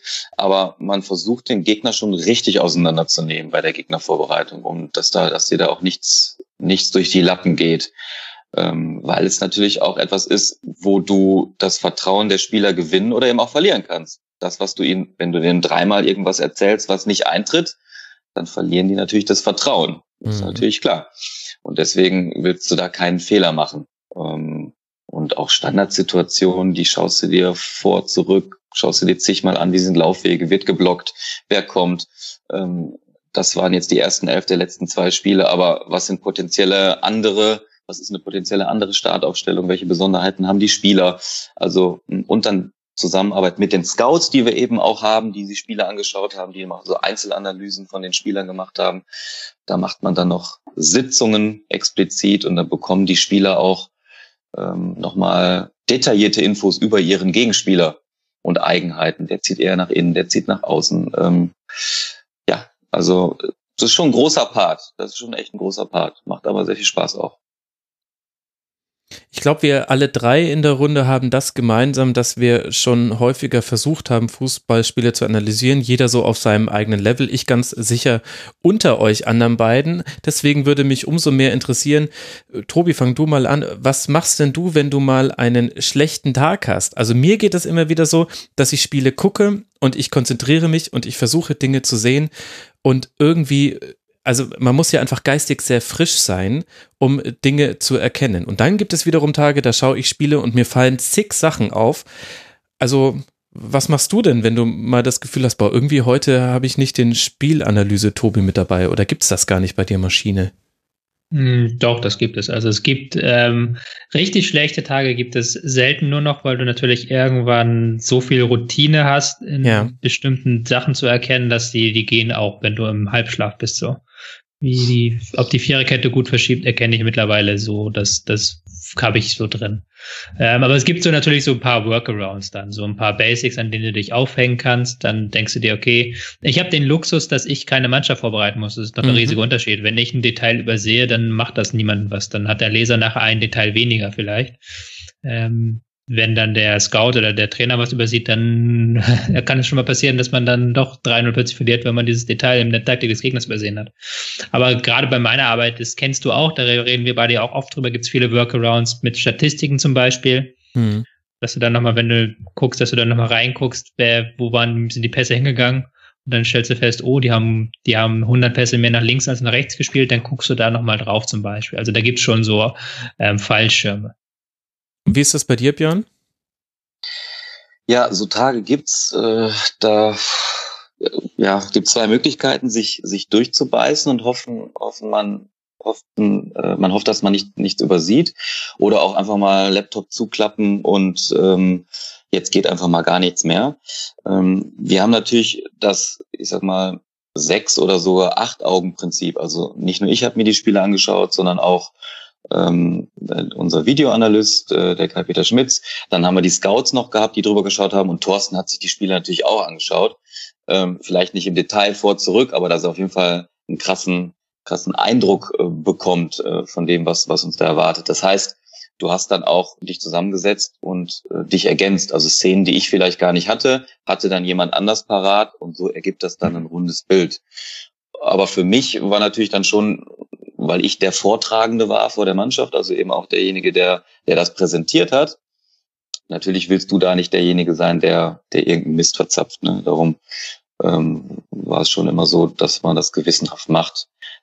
Das war jetzt Gegnervorbereitung zum Thema Zeitdruck nochmal. Eigenes Spiel. Das willst du natürlich irgendwie zeitnah machen. Also da ist da ist die ein oder andere Busfahrt, also das Spiel ist vorbei, was weiß ich, spielst jetzt beim Thema Erzwege auf, fährst noch stundenlang zurück bis nachts zu Hause und vielleicht willst du am nächsten Tag schon direkt die Analyse. Dann ist auch nicht, ähm, dann ist es nicht mit Beine hochlegen äh, getan, du bist groggy, aber dann machst du irgendwie in der Nacht noch die, die Analyse fertig, damit du da am nächsten Tag äh, direkt einen Haken hintermachen kannst. Also da, ja, das ist dann schon immer zeitintensiv und ähm, die Arbeit wird so gemacht, wie sie halt dann anfällt. Ne? Ja. Das, das ist ein sehr, sehr spannendes Thema, was ich auch mit vielen jungen Trainern, gerade von Spielverlagerung.de, sind ja jetzt auch einige in den Trainerbereich, auch von Spielverlagerung.com. Und da ist so ein heißes Thema, ist immer Schlafmangel.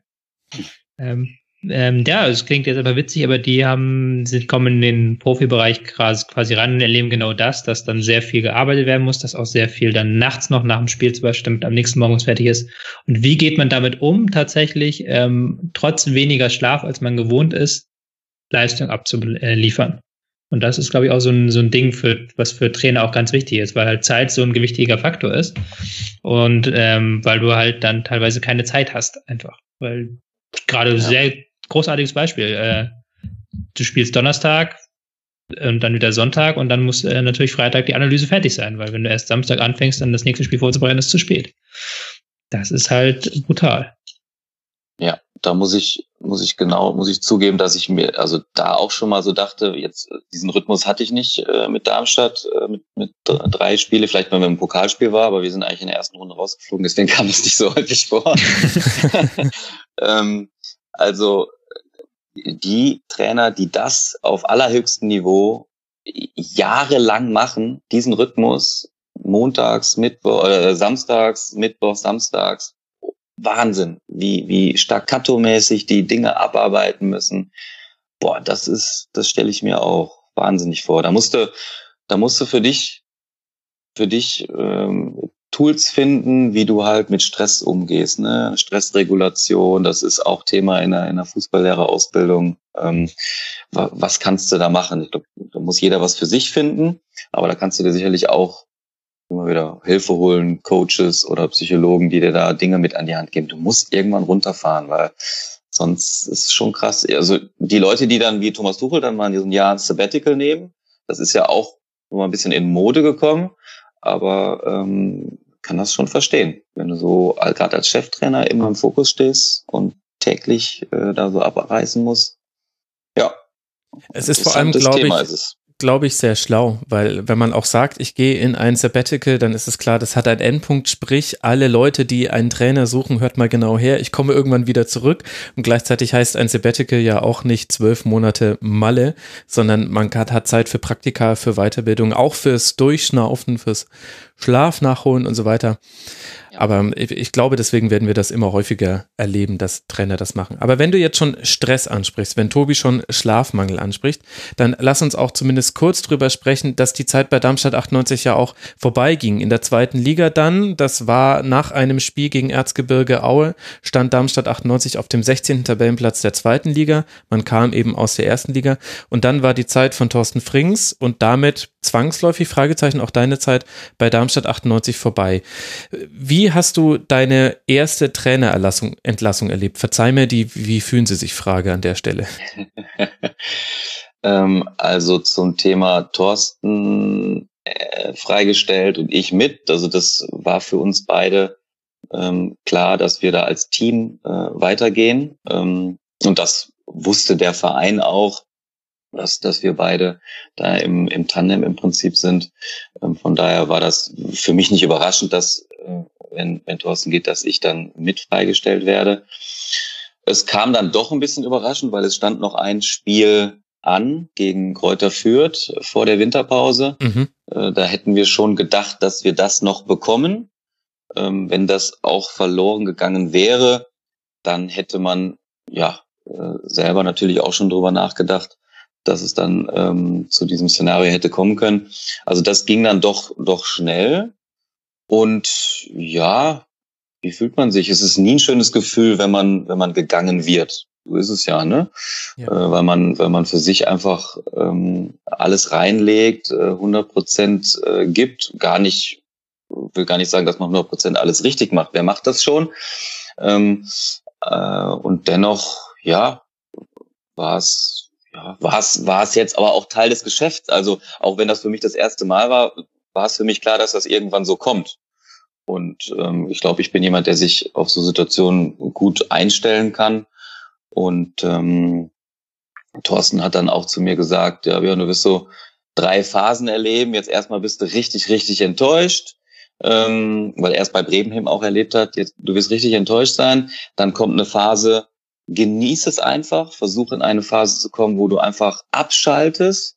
Ähm, und, und jetzt ist so eine Phase schon länger da, wo man einfach wieder mit den Hufen schart und einfach wieder Bock hat, äh, einzusteigen. Und da hat er absolut recht mit gehabt. Und ähm, ja, so, so war das vom Gefühlsleben. Thematisiert man so etwas oder ist das ein Damoklesschwert, was wie so ein unausgesprochener Elefant im Raum bei vielen Trainerbesprechungen einfach mit dabei ist, aber man will ja jetzt auch nicht drüber sprechen. Was meint ihr, wenn wir verlieren, äh, sind wir dann am nächsten Montag noch hier? Ne, weniger solche Szenarien, wenn wir, wenn nicht, nicht solche wenn dann, wenn dann Sachen, sondern nee, das wird schon thematisiert. Also ähm, da kann ich jetzt auch wieder nur von Thorsten sprechen, der da sehr feines Gefühl für hat, weil er sehr lange in dem Geschäft mhm. dabei ist, sowohl von Spielerseite sicherlich äh, auch als Kapitän äh, lange Jahre bei Werder Bremen sicherlich da Strömung mitbekommen hat und selber weiß und ähm, ähm, Strömungen mitbekommen, aber Strömungen nicht mitbekommen hat, aber so ein Gefühl dafür hat und er durchaus auch, wir das natürlich auch durchaus diskutiert haben, aber äh, sicher bist ja nie von Vereinsseite hm, kam da eher immer äh, ein Veto, äh, wenn solche Dinge in der Presse gefragt wurden. Und deswegen, ja, äh, kam, ist es so gekommen, wie es, wie es gekommen ist. Und ähm, aber es wird, wird, klar wird es auch diskutiert. Nee, das wird nicht totgeschwiegen, da wird ganz normal drüber gesprochen. Und wie muss ich mir das dann äh, vorstellen? Gang zum Arbeitsamt, äh, hallo, guten Tag, ich äh, wurde gekündigt, was haben Sie bisher gemacht? Fußballlehrer, okay, wir bieten Ihnen eine Umschulung zum Landschaftsgärtner an. Ja, also den Gang habe ich wirklich gemacht. Also erstmal, eine Freistellung ist ja keine Kündigung, also von daher der mhm. Vertrag ähm, lief ja erstmal formal bis zum, äh, bis zum Ende der Saison weiter. Und dennoch äh, musste man ja frühzeitig ähm, äh, damit du da Fristen einhältst, beim Arbeitsamt vorstellig werden, um im Falle ja, einer eben Nichtbeschäftigung dann eben dich auch offiziell arbeitslos melden zu können. Und das Gespräch war eigentlich ganz interessant, weil äh, beim Arbeitsamt, wenn man sich dort meldet, man dazu verpflichtet ist, sich äh, 20 mal äh, 20 Bewerbungen oder der, den Versuch einer Wiedereingliederung irgendwie nachweisen muss. Und dann musste ich erläutern, dass es kontraproduktiv wäre in diesem Job. Ich kann eine Bewerbung schreiben. Lieber, lieber Herr FC Bayern, ich bewerbe mich genau. initiativ. Ja, genau. Und äh, dann die, die, die nette Dame, die hatte so von Fußball gar keine Ahnung, äh, war aber wirklich total, total nett und war sehr interessiert. Und ich habe ihr das dann so erklärt und dann hat sie auch den Link gefunden, dass es dann vielleicht ähnlich ist wie bei was weiß ich, Vorständen oder so, dass diese klassische Bewerbung da wegfällt.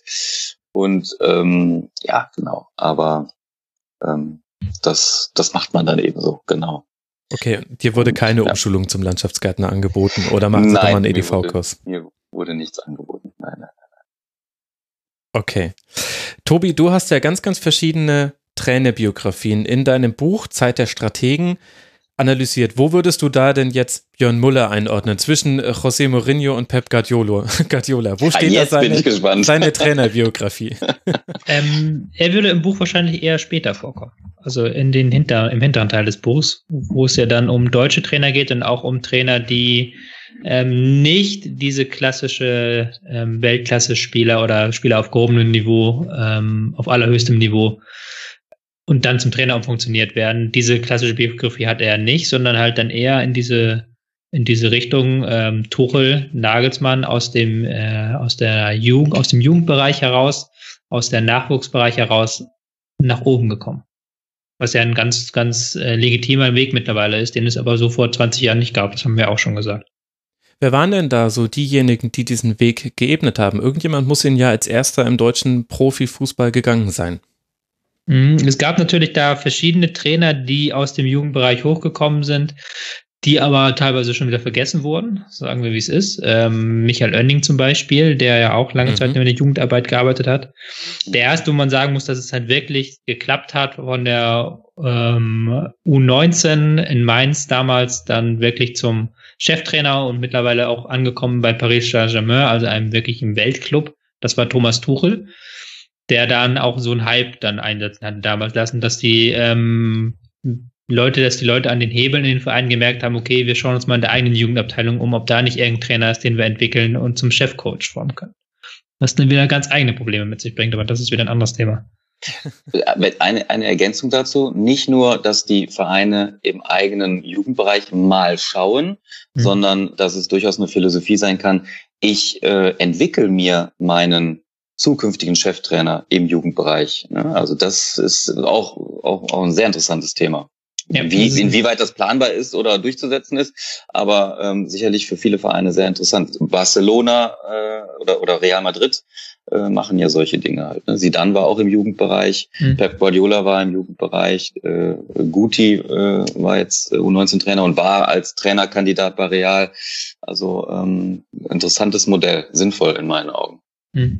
Ähm, genau, andererseits ist dann auch wieder jetzt die Frage, das ist jetzt wieder ein äh, Themenwechsel, will ich gar nicht auch einsteigen. Es hat natürlich dann wieder Folge für den Jugendbereich, dass der Jugendbereich jetzt so ein bisschen zum Sprungbrett verkommen ist für ähm, Trainer, die in einen anderen Bereich wollen. Das hat dann natürlich wieder eine gewisse Auswirkung auf die Jugendarbeit auch. Also das ist, ja, das was ich man aber, ja auch beim DFB ja. mittlerweile der Meinung ist, dass äh, man vielleicht stärker wieder Leute bräuchte im Jugendbereich, die nur Jugendarbeit machen. Das finde ich einen ganz absolut. wichtigen Punkt, weil du musst doch mit einem Jugendlichen ganz anders psychologisch umgehen und musst auch andere Fähigkeiten haben als Pädagoge, als eben im ja, Seniorenbereich dann.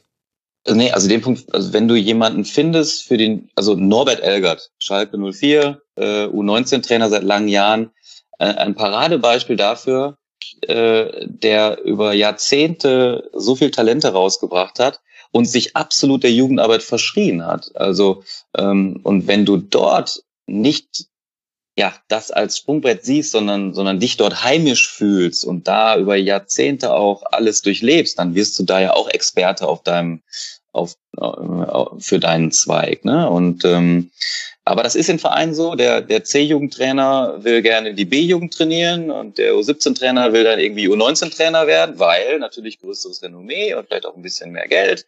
Also gab auch mal so Überlegungen als, als Jugendkonzepte, dass man sagt, hier die, die ähm, C, B und A-Jugendtrainer, die werden alle gleich bezahlt, ganz transparent, jeder weiß, somit ist, ist das, das Streben danach vielleicht ähm, äh, etwas höher zu kommen, äh, gar nicht so auf monetärer Seite gar nicht so gegeben. Mhm. Ähm, auch, auch ein Punkt, den, den Vereine schon mal ähm, diskutiert haben. Aber ja, klar. Das, äh, Aber wird jetzt noch nicht praktiziert, oder? Ich glaube, in den Niederlanden haben die mal sowas gemacht. Ähm, aber flächendeckend weiß ich jetzt auch nicht. Äh, von deutschen Vereinen wüsste ich es jetzt nicht. Wie viele Trainer im Nachwuchsbereich bei Profivereinen sind denn eigentlich hauptamtliche Nachwuchstrainer? So grob gesprochen. Also mittlerweile würde ich sagen, dass fast jeder U U19 und U17 Trainer hauptamtlich ist. Also die beiden A und B Jugendtrainer. Ähm, bei größeren Vereinen sogar vielleicht der Co-Trainer. Teilweise geht's runter bis bis zur D-Jugend, dass die dort hauptamtlich sind. Äh, da gibt es noch äh, einige Vereine, der HSV weiß ich, die haben einen hauptamtlichen Techniktrainer. Mhm. Dann gibt es den sportlichen Leiter. Also ähm, der Manuel Baum, bevor er Profitrainer wurde, war er jetzt nicht nur U23-Trainer, sondern er war quasi Nachwuchscheftrainer. Also quasi ist es ein, äh, so eine Coach-the-Coach-Modell. Ja. Also ein, ein, ein jemand, der die die jungen Trainer noch führt und unterstützt und für sie da ist und ähm, ja keine Mannschaft hat, sondern sich quasi um das Coachen der Coaches kümmert, um sie im Verein tagtäglich weiterzuentwickeln. Das denke ich auch ein Berufszweig, der, der mehr kommt, der immer mhm. mehr kommen wird. Ebert Lien macht was Ähnliches bei St. Pauli. Ebert Lien, ja, richtig, genau. Ja, also äh, da gibt's schon, gibt schon einige Stellen. Also die A-Jugendstellen und 19 Stellen und 17 Stellen äh, fast durchweg, fast durchweg mit Fußballlehrerlizenz besetzt auch äh, und äh, eben auch dementsprechend hauptamtlich. So, dann können wir jetzt eigentlich die Frage aller Fragen stellen, denn wie wird man denn jetzt eigentlich Fußballlehrer oder Fußballtrainer? Wir müssen ja nicht immer nur über den Profibereich reden, es gibt ja auch eine ganz breite Basis, Björn. Genau, also wenn wir uns diese äh, Ausbildungsmöglichkeiten vorstellen, kann man sich eine Pyramide vorstellen, an deren Spitze im, äh, der Fußballlehrer steht und dort äh, drunter es verschiedene Lizenzstufen gibt. Also es gibt den Fußballlehrer an oberster Stelle, darunter die Trainer A-Lizenz, dann die DFB Elite Jugendlizenz, dann die Trainer B-Lizenz und die Trainer C-Lizenz. Das ist so eine Fünfstufigkeit. Und wenn ist auch man typisch deutsch, dass es nicht A, B, C, D ist, Entschuldigung, sondern dass da mittendrin noch die, die Elite-Jugendlizenz drin ist. Ja, das ist genau. Wenn man, das Ganze ist geregelt von der UEFA. Es gibt eine UEFA-Convention, da ist es Pro-Level, A-Level, B-Level und dann eben C-Level oder Grassroots. Der DFB ist da so ein bisschen eigen und hat das nochmal umstrukturiert, äh, hat auch mit DOSB-Richtlinien zu tun. Aber ja, ist ist typisch deutsch, kann man so sagen. äh, vorweg vielleicht einmal zur Struktur. Also es ist nicht nur alles der DFB, der das aus, ausbildet. Der DFB ist der Dachverband und unter dem DFB gibt es 21 Fußball äh, die den, den Spielbetrieb äh, in, in den Bundesländern organisieren. Das sind insgesamt 25.000 Fußballvereine, die dem DFB angehören. Mhm. Und noch eine beeindruckende Zahl, es sind 160.000 Männer- und Frauenmannschaften aller Altersklassen, die ähm, jährlich ähm, zum Spielbetrieb gemeldet sind. 160.000 Mannschaften, die müssen trainiert werden. Und das sind natürlich nicht 160.000 ausgebildete Trainer. Aber jeder, der dort auch im, im Amateurbereich sein, seinem Hobby nachgeht als Trainer, der Papa, der seinen Sohnemann trainiert, der hat Möglichkeiten, sich fortzubilden. Also einerseits im Internet, es gibt Rubriken beim DFB, Training, Training online nennt sich das, da kann ich ohne überhaupt irgendwo hinzugehen, mir vorgefertigte Trainingseinheiten runterladen. Wenn ich nun aber auch wirklich einen, einen, einen ähm, Ausbilder äh, vor der Nase haben möchte, der mir was beibringt, dann gibt es gibt es sogenannte Kurzschulungen, die Vereine, äh, in die, äh, die Vereine sich quasi äh, buchen können. Es gibt das DFB-Mobil, also jeder Verband hat äh, so einen kleinen kleinen, ähm, kleinen Bus, der fährt durch die Lande, fährt in die Vereine, macht dort Schulungen. Also für jeden ist irgendwie was dabei, der, und das ist auch nicht hoch genug anzurechnen, der, der seinem Ehrenamt danach geht, weil was da an Stunden abgerackert wird, das äh, kann die Politik alles gar nicht leisten. Das ist, da habe ich als, als Ausbilder in Hamburg, äh, wenn du vornehmlich mit Trainern zu tun hattest, die wirklich äh, Kinder- und Jugendmannschaft trainiert haben. Den Hut, habe ich immer gesagt, der kann gar nicht so groß sein, den ich vor, vor, euch ziehe. Ihr nehmt euch hier zwei, drei Wochen Urlaub, das ist womöglich euer Jahresurlaub, damit ihr euer Hobby ein bisschen besser macht, damit ihr ein besseres Training für eure Kinder anbietet. Das ist erstaunlich. Ähm, aber so startet häufig eine Karriere, mhm. dass du, dass du eine untere Lizenz machst und da auch schon dann ein, zwei, drei Wochen in einer Sportschule deines Landesverbandes bist, Prüfungen absolvieren muss, ähm, Training geben muss und da eben auch schon benotet für äh, wirst. Was sind und, da so die Themen, die man beigebracht bekommt auf dieser untersten Stufe? Ähm, das hängt ab, das hängt ab von der ähm, von der von dem Profil, was du wählst. Also geht's in den Bereich äh, Kindertraining. Ja, wie wie wie gehe ich wie gehe ich im allerjüngsten Bereich mit Bambini und F-Junioren um? Wie sind die wie sind die Kinder von der Aufnahmefähigkeit strukturiert? Äh, wie sollte das Training aussehen? Natürlich eher spielerisch. Also mhm. äh, an jeder Stelle sollte ein Ball sein und nicht irgendwie lauft euch mal fünf Runden ein. Das brauchen die nicht. Und dann gehst du alle Altersstufen durch. Wie, wie, wie gehe ich mit D und C Junioren um? Thema Puber Pubertät. Ähm, wie, wie versuche ich darauf einzuwirken, dass dass die, dass die Kinder äh, dem Sport erhalten bleiben und ähm, und natürlich dann auch fußballerische Elemente, also individualtaktische Dinge, gruppentaktische Dinge, ähm, erste mannschaftstaktische Sachen in den höheren Lizenzen. Also jede Altersstufe hat da seine, seine Eigenheiten, äh, wie ich, wie sie auch einfach ähm, von der, von der, von der Psychologie her geführt werden. Und ähm, darauf geht man ein. Also wird da auch Pädagogik mit einbezogen? In ganz großem, ganz großem Maße. Pädagogik, Didaktik, ähm, ja, man könnte es Methodik nennen. Also wie, ja. wie, wie strukturiere ich ein, eine gute Trainingsstunde oder diese anderthalb Stunden, die ich auf dem Platz stehe, dass es alles, dass es einen roten Faden hat. Also Thema roter Faden, dass das Aufwärmen abgestimmt ist mit dem ersten hinführenden Teil, äh, dass man irgendwie Schwerpunkte erkennt und ähm, das, das ist, äh, genau, wie, wie kann ich das eben aufbauen, dass ich da ein gutes Training leite. Ja, ganz und großer Teil. Wie wichtig ist da die Leistungskomponente? Man, wenn man sich auf den Juniorenplätzen so ein bisschen rumtreibt, gerade ich komme vom Land, da habe ich sehr viele Eindrücke gesammelt, da hat man alles mit dabei und meistens sehr, sehr viel Ehrgeiz, sowohl bei Zuschauern, was sich dann den Unmut gegen Schiedsrichter und Trainer äußert, aber auch bei Trainern selbst, die manchmal auch, also da hast du manchmal das Gefühl, du würdest hier Champions League spielen und nicht unterste Kreisklasse irgendwo in Unterfranken. Und das jetzt ist jetzt ganz mein persönliches Erfahrungserlebnis.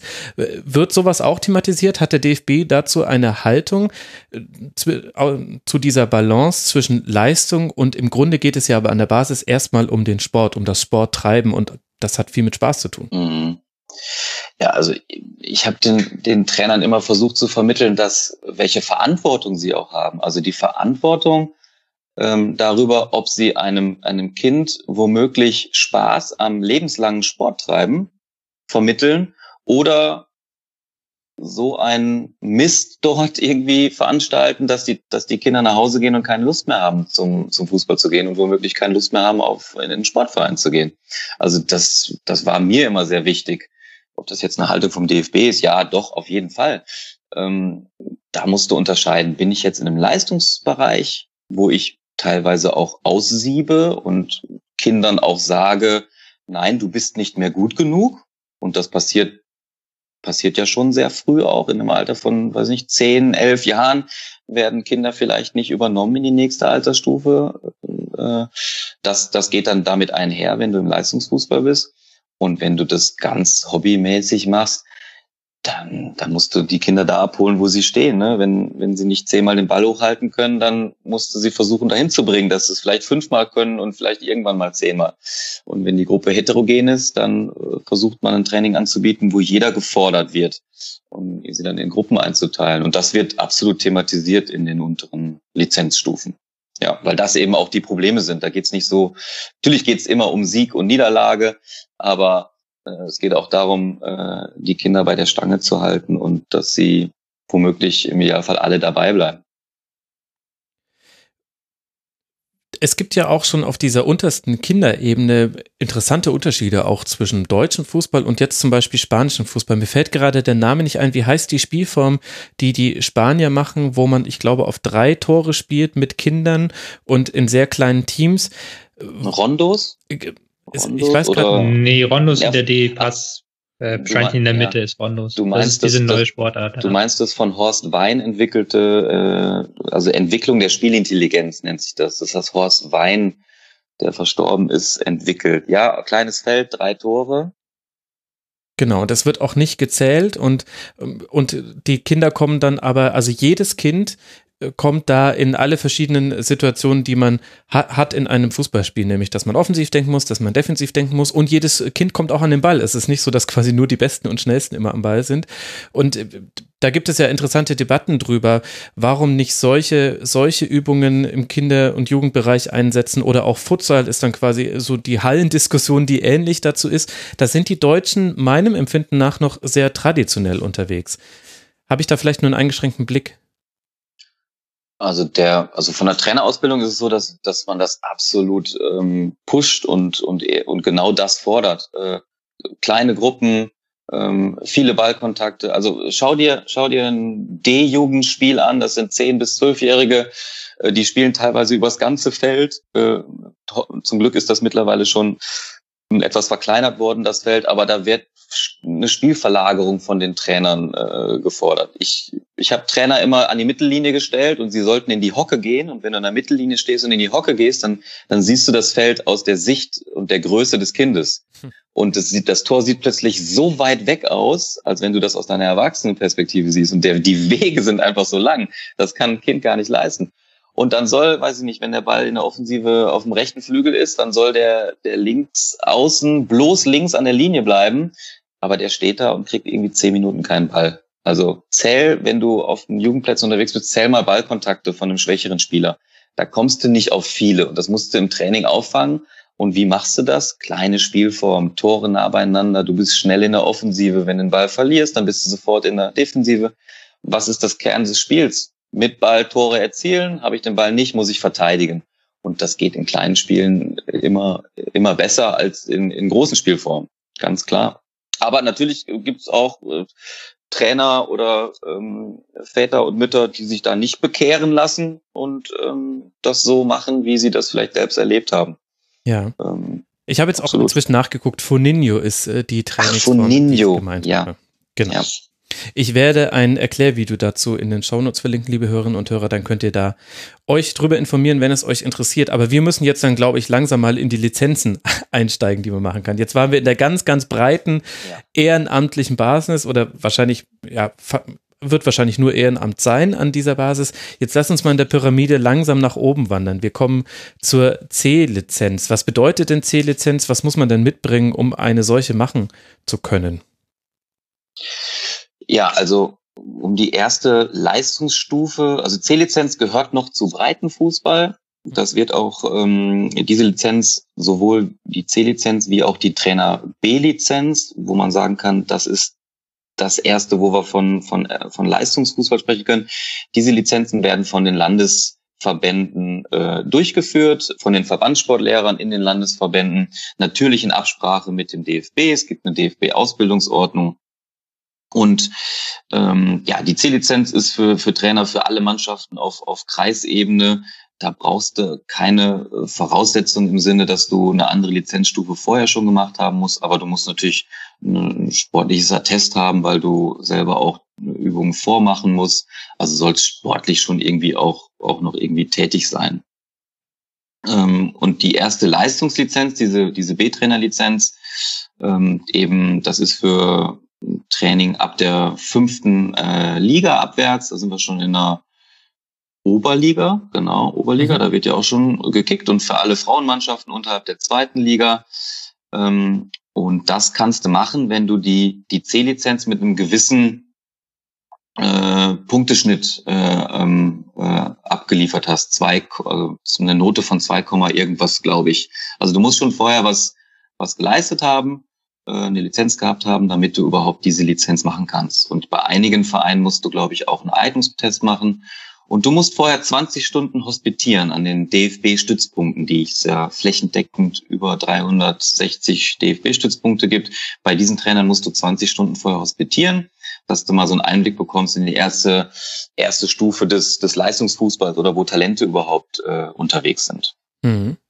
Und um das so zeitlich ein bisschen einzuordnen für die Hörerinnen und Hörer, da hast du bei der C-Lizenz, da wird immer von Lerneinheiten gesprochen. Eine Lerneinheit sind 45 Minuten. Ist wunderbar, weil so ein bisschen ist es wieder ein bisschen wie, wie Studium, wenn man sich mit den, mit der Fußballtrainerausbildung befasst. Und da mhm. summiert sich dann eben das, was man bei der C-Lizenz mitmacht, die man eben vor allem noch, also im Amateurbereich mhm. braucht, äh, auf 90 Stunden insgesamt. In der B-Lizenz, äh, ja genau, in der B-Lizenz sind es dann auch ebenfalls 90 Stunden, die man da insgesamt quasi Wissen vermittelt bekommt, was dann danach in Prüfung abgefragt wird. Also schon genau. ein nicht unerheblicher Aufwand. Richtig. Plus, plus eben noch die Prüfungsphase. Also ich glaube sogar in der B-Lizenz sind es, meine ich, sogar 140 Lerneinheiten insgesamt. Aber da können auch jetzt Praktika mit drin sein. Da bin ich jetzt nicht so, so sicher. Ja, genau. Das, äh, die das, 20 Stunden Praktika sind da noch mit drin. Genau, richtig, genau. genau. Mhm. Also es ist schon, wie gesagt, ein sehr, sehr großer Zeitaufwand.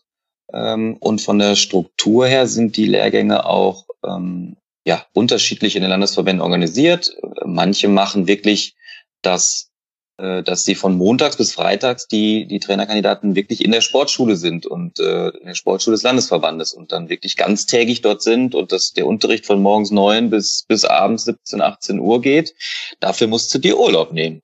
Ähm, aber damit das eben jeder machen kann, wird, wird das auch aufgeteilt über einen längeren Zeitraum, dass das eben nur an Wochenenden stattfindet oder nur in den Abendstunden, so dass du dir auf diese Stundenanzahl kommst. Aber es ist schon ein erheblicher Zeitumfang, der, der dort ähm, geleistet werden muss. Das ist nicht zu unterschätzen und äh, da gehen eben auch Leute nochmal richtig auf die Schulbank, weil du musst da Dinge lernen, die, bei denen das schon ein bisschen länger her ist. Das ist auch nochmal äh, neues Gefühl dann für, für viele, nochmal für eine Klausur oder für eine Arbeit zu lernen. Referate halten, endlich wieder Referate, Referate halten. halten. richtig, ja, ja, genau, sowas. Und für Leute, die das vielleicht auch noch nie in ihrem Leben gemacht haben, ist das was Neues, aber eine wertvolle Erfahrung auf jeden Fall. Und kosten diese unteren Lizenzen, C-Lizenz und B-Lizenz etwas? Die kosten was. Das ist aber dann von Landesverband zu Landesverband eigenständig geregelt. Da fragst du mich jetzt, bin ich jetzt überfragt, wie hm. viel da jetzt aufgerufen wird. Aber ein paar hundert Euro wird es schon kosten, weil wenn du das in der Sportschule machst und dann da auch übernachtest, klar wird es auch immer vom jeweiligen Sportbund subventioniert, weil die Sportschulen sind keine Hotelbetriebe. Auch der DFB subventioniert äh, Sportschulen. Ähm, aber natürlich äh, kommen da auch Kosten auf die Verbände zu und äh, oftmals wird es aber auch von den Vereinen mhm. wo die Trainer sind, gezahlt, weil die Vereine für die Lizenzen dann wieder entsprechende Gelder beim, beim Landessportbund ähm, beantragen können. Ähm, und die Trainer dann äh, vielleicht dazu in Anführungsstrichen verpflichtet werden, für, für zwei, drei Jahre zu bleiben, weil der Verein eben gesagt hat, hier, ich finanziere dir deine deine C-Trainer-Lizenz, aber dafür hätten wir auch gerne, dass du ja. zumindest mal zwei Jahre unsere Jugend hier trainierst. Das ist jetzt dann der Bereich der wunderbaren Verbandspolitik. Kennen ja. die Hörerinnen und Hörer vielleicht auch schon aus dem Bereich der Schiedsrichter? Da ist es auch so, dass man ab einer gewissen Größe des Vereins Schiedsrichter stellen muss. Ansonsten zahlt man quasi eine Strafe dafür, dass man keinen Schiedsrichter aus den eigenen Reihen ja. der Allgemeinheit zur Verfügung gestellt hat. So ein bisschen ähnlich ist das. Genau. Und dann kommen im Prinzip die, die drei äh, höchsten Lizenzen, die werden zentral vom DFB ausgebildet. Das ist einmal die DFB Elite Jugendlizenz, und das ist im Prinzip ja im Leistungsfußball für, für Trainer, äh, die ähm, alles trainieren dürfen, außer A und B Union Bundesliga. Das ist mittlerweile auch geregelt, dass du für, für das Training einer A und B Union Bundesliga zumindest mal die A-Lizenz haben musst. Ja. Also da gibt's schon die ersten Einschränkungen, wo du überhaupt tätig sein kannst mit einer Lizenz. Ähm, und ähm, damit kannst du alle Frauenmannschaften unterhalb der, der zweiten Bundesliga und alle Juniorinnen trainieren, aber eben auch im Nachwuchsleistungszentrum. Und dazu benötigst du wiederum eine gute Note in der B-Trainer-Ausbildung, damit du überhaupt eine ja, eine Zulassung äh, bekommen kannst in dieser Elite-Jugendlizenz. Der Run auf diese Lizenzen ist sehr hoch. Da gibt's große Wartelisten immer beim DFB, ist kaum, kaum zu meistern, dass du alle, die, was ja sehr, was ja sehr gut ist, dass du alle, die Interesse haben, ähm, da überhaupt in den Lehrgängen unterbekommst. So Lehrgangsgröße ist da so um die 28. Also da ist schon, ähm, da werden schon, schon eine Menge Trainer bewegt. Du hast einen Aspekt so nebenher fallen lassen, den finde ich noch ganz interessant. Warum wird denn so zwischen Frauenfußball und Männerfußball unterschieden? Wenn wir jetzt uns zum Beispiel diese Lizenz angucken, dann darf man mit im Männerbereich nur im Juniorenbereich trainieren mhm. und im Frauenbereich aber bis zur zweiten Frauenbundesliga. Ja, wir müssten mal den Herrn Grindel anrufen. Er gibt doch eigen, also ich meine, man könnte vielleicht argumentieren, ich habe da schon ein bisschen vorher drüber nachgedacht, weil es mich gewundert hat, man könnte damit argumentieren, dass es vielleicht weniger äh, Stellen gibt für Trainer im Bereich des Frauenfußballs und man deswegen die Tür etwas weiter aufmacht, dass man auch im Profifußball, wobei zweite Frauenbundesliga ist ja eigentlich noch kein Profifußball, dass man da noch arbeiten kann ich finde das Signal so ein bisschen komisch. Also so wie es auch heißt Fußballlehrer und nicht Fußballlehrerinnen und Lehrer. Es haben ja auch schon Frauen diesen, dies, diese Ausbildung gemacht. Finde ich, das wirkt so von außen betrachtet ein bisschen so, als wäre es im Frauenbereich dann nicht ganz so wichtig, wie gut man ausgebildet ist. Wie es sicherlich nicht gemeint ist. Aber, es aber du musst ja auch bedenken, dass die Stellen, hast du gerade schon selber gesagt, geringer sind und dass du dann und da auch das Geld, was zu verdienen ist, geringer ist und du da dann eine Hürde machst, die vielleicht unrealistisch zu nehmen ist. Wenn du sagst, ihr müsst alle Lizenzen machen für einen Bereich, wo dann teilweise äh, gar keine Vollzeitstellen da sind. Das ist ja, das stimmt. Schwierig. Also da muss man halt ganz klar sagen, da geht es auch um Geld.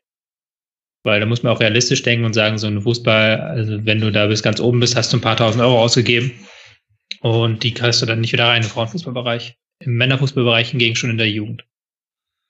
Ja, guter Punkt. Da hast du recht. Hast du eigentlich irgendeine Lizenz, Tobi? Ich habe nur die Lizenz zum Blödsinn reden. Lizenz habe ich nicht. Nee, tatsächlich nicht. Die kann man sich ja selbst nee. ausstellen. Ich habe ich hab eine Schiedsrichterlizenz, das ist alles. Ach schön, und äh, die erneuerst du auch immer wieder? Man muss ja diese Lizenzen erneuern. ja, die muss man erneuern, ja, tatsächlich. Ich habe sie nicht erneuert, aber ich habe sie noch hier rumliegen. Ich könnte sie noch erneuern wieder. Ich müsste, glaube ich, ich bin noch in dem Bereich, wo ich es wieder erneuern kann, ohne einen ganzen Lehrgang zu machen. Ah, das heißt, man könnte von Tobias Escher verpfiffen werden. Ich bin kein guter Schiedsrichter. Ich bin zu Ich brauche zu lange für meine Entscheidung. Ja, und wahrscheinlich fehlt dir halt auch einfach die Taktikkamera, um das äh, zu beurteilen. Ja. Okay, aber äh, wir waren bei der DFB Elite Jugendlizenz. Björn, kannst du uns denn so ein bisschen einen Einblick geben? Wir kommen jetzt ja immer mehr in den äh, professionellen Fußballbereich. Was sind denn da so Lehrinhalte und wie unterscheidet sich denn jetzt zum Beispiel so eine Jugendlizenz von einer B-Lizenz, also der Stufe drunter, von dem, was da vermittelt wird? Dadurch, dass du ähm, einfach in einem höheren Leistungsbereich trainieren kannst und das Niveau der Spieler höher ist, kannst du, kannst du tiefer in die Materie einsteigen, also tiefer in Thematiken, ähm, kannst detaillierter mit den Trainern them ja, Thematiken einfach erarbeiten, sei es in der Individualtaktik. Ja. Mhm. Individualtaktik, äh, Defensivverhalten, ähm, kannst du detaillierter ähm, detaillierter angehen, wie trainierst du das? Oder äh, Gruppentaktiken, ähm, erste Mannschaftstaktik wird dort noch nicht trainiert, sondern es geht nur äh, bis Gruppentaktik. Ähm, ja, du, du erwartest, dass die Trainer mit einfach besseren Spielern arbeiten, darum kannst du andere Inhalte angehen. Das ist eigentlich so der, der, der Cut, der da gemacht wird. Aber es ist interessant, dass man da noch keine Mannschaftstaktik, sondern Gruppentaktik beigebracht bekommt. Kannst du mal kurz den Unterschied äh, umreißen für alle Hörerinnen und Hörer? Von Individualtaktik sprechen wir, wenn wir ein Eins gegen Eins haben, sowohl in der Offensive wie in der Defensive. Äh, Gruppentaktik im Angriff und Verteidigen, da arbeiten oder äh, arbeiten halt äh, Gruppen von Spielern zusammen, sei es ein, ein Doppelpass als, als äh, relativ einfache Variante, ein Hinterlaufen am Flügel, ein äh, Spiel über den Dritten. Ähm, also gruppentaktische Dinge gehen dann bis zum 6 gegen 6, ähm, dass du äh, das dort äh, behandelst. Du blendest nie ganz das große Ganze des 11 gegen 11 aus, sondern alles, was gemacht wird, wird immer aus dem großen 11 gegen 11 quasi rausgeschnitten. Also manche Verbände äh, nennen, reden da auch von, von Spielausschnitten, in denen sie trainieren. Also Beispiel Robben Ribery als klassische 1 gegen 1 Spieler am Flügel. Dann solltest du dieses 1 gegen 1 auch dort trainieren, wo es am häufigsten vorkommt. Am Flügel. Ja. Oder ähm, das Hinterlaufen kommt am häufigsten äh, am Flügel vor. Dann trainierst du das eben auch dort verortet am, am Flügel. Ähm, und das sind die Prinzipien, die du dort, die du dort vermittelst. Ähm, dann geht es natürlich auch um so Dinge wie äh, ja, physiologische Dinge, Konditionstraining im, im Juniorenfußball, also Grundprinzipien, Inhalte in den unterschiedlichen Altersklassen, ähm, altersgemäße Spielkonzepte, eine Spielvor- und Nachbereitung und auch, ja, was du vorhin gefragt hast, pädagogische Leitlinien. Also wie vermittle ich etwas, das Trainieren und Betreuen in unterschiedlichen Altersklassen, wie gehe ich damit um? Das sind, das sind Themen, ähm, die dort ähm, vermittelt werden. Techniktraining, also mhm. im Detail richtiges Demonstrieren und Korrigieren von Techniken, weil dort eben auch viele Basics gelegt werden die ähm, bis oben in den allerhöchsten Profibereich einfach super wichtig sind. Kann man Technik vermitteln, wenn man selbst nicht der größte Techniker unter der Sonne ist? Ja, ein bisschen Eigensinn ja. in der Frage. Tobi, du Hund, ja, du hast mich schon mal Fußball spielen sehen. Das ist ein unfair Advantage und das tut mir auch im Nachhinein nochmal leid für dich. also du kannst es, wenn du es selbst nicht, wenn du es selbst nicht vormachen kannst, gibt es immer einen in deiner Truppe, äh, der es bestimmt irgendwie kann. Also einen guten Spieler hast du immer, dann kannst du ihn vormachen lassen. Du kannst es aber auch sehr, ähm, du kannst es auch runterbrechen, dass du ähm, es ganz langsam äh, nur vormachst.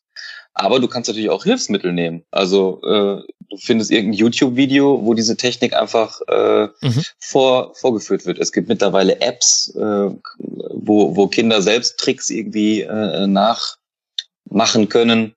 Also auch das gibt es. Also du hast ja verschiedene Möglichkeiten, wenn du es selbst nicht kannst, das trotzdem zu vermitteln. Okay, das ist eben die DFB Elite Jugendlizenz. Allein die Namensgebung, sicherlich auch nicht ganz äh, zufällig gewählt, vermittelt eine äh, gewisse Exklusivität. Ist es dann auch teuer, so eine Lizenz zu erwerben? Ich glaube, auch da nagelt's Ich glaube, das sind so, so 700, 800 Euro werden das sein. Ohne dass ich jetzt aber mich drauf festnage hm. lassen möchte. Ähm, da erwischte mich jetzt auf dem kalten Fuß. Nee, aber es gibt ja schon so eine grobe Größenordnung, das reicht mir schon. Und weil du nämlich auch vorhin gesagt hast, der Run auf diese Elite-Jugendlizenz sei so groß. Und kannst du uns kurz einen Einblick geben, wie wählt denn der DFB dann an der Stelle diejenigen auch aus, die diese Lizenz erwerben dürfen? Und warum verknappt man an der Stelle auch die Lizenzen, die vergeben werden? Ist es eine bewusste Entscheidung? Kommt die aus den bestehenden Strukturen, die man hat? Also, dass man nicht mehr Lehrpersonal hat, nicht mehr Räumlichkeiten? Oder kommt es vielleicht auch daher, dass man diesen, äh, man weiß, der Trainermarkt hat nur eine begrenzte Anzahl an Stellen, deswegen kann man jetzt auch nicht 4000 Fußballlehrer pro Jahr zum Beispiel ausbilden, denn die werden ja auch keine Tätigkeit finden. Woher kommt das, diese Verknappung? Das ist tatsächlich eine Frage der Ressource. Also weil du, weil sowohl die Landesverbände nicht, nicht mehr Verbandssportlehrer anstellen können, weil einfach das, das Geld nicht da ist, die zu bezahlen. Und auch beim DFB gibt es eine ähm, äh, irgendwie eine Anzahl von Ausbildern, die einfach da nicht mehr leisten können. Also es wollen einfach mehr Trainer die Ausbildung machen, als, als ähm, von den Ausbildern zu leisten ist. Das ist einfach eine Ressourcensache.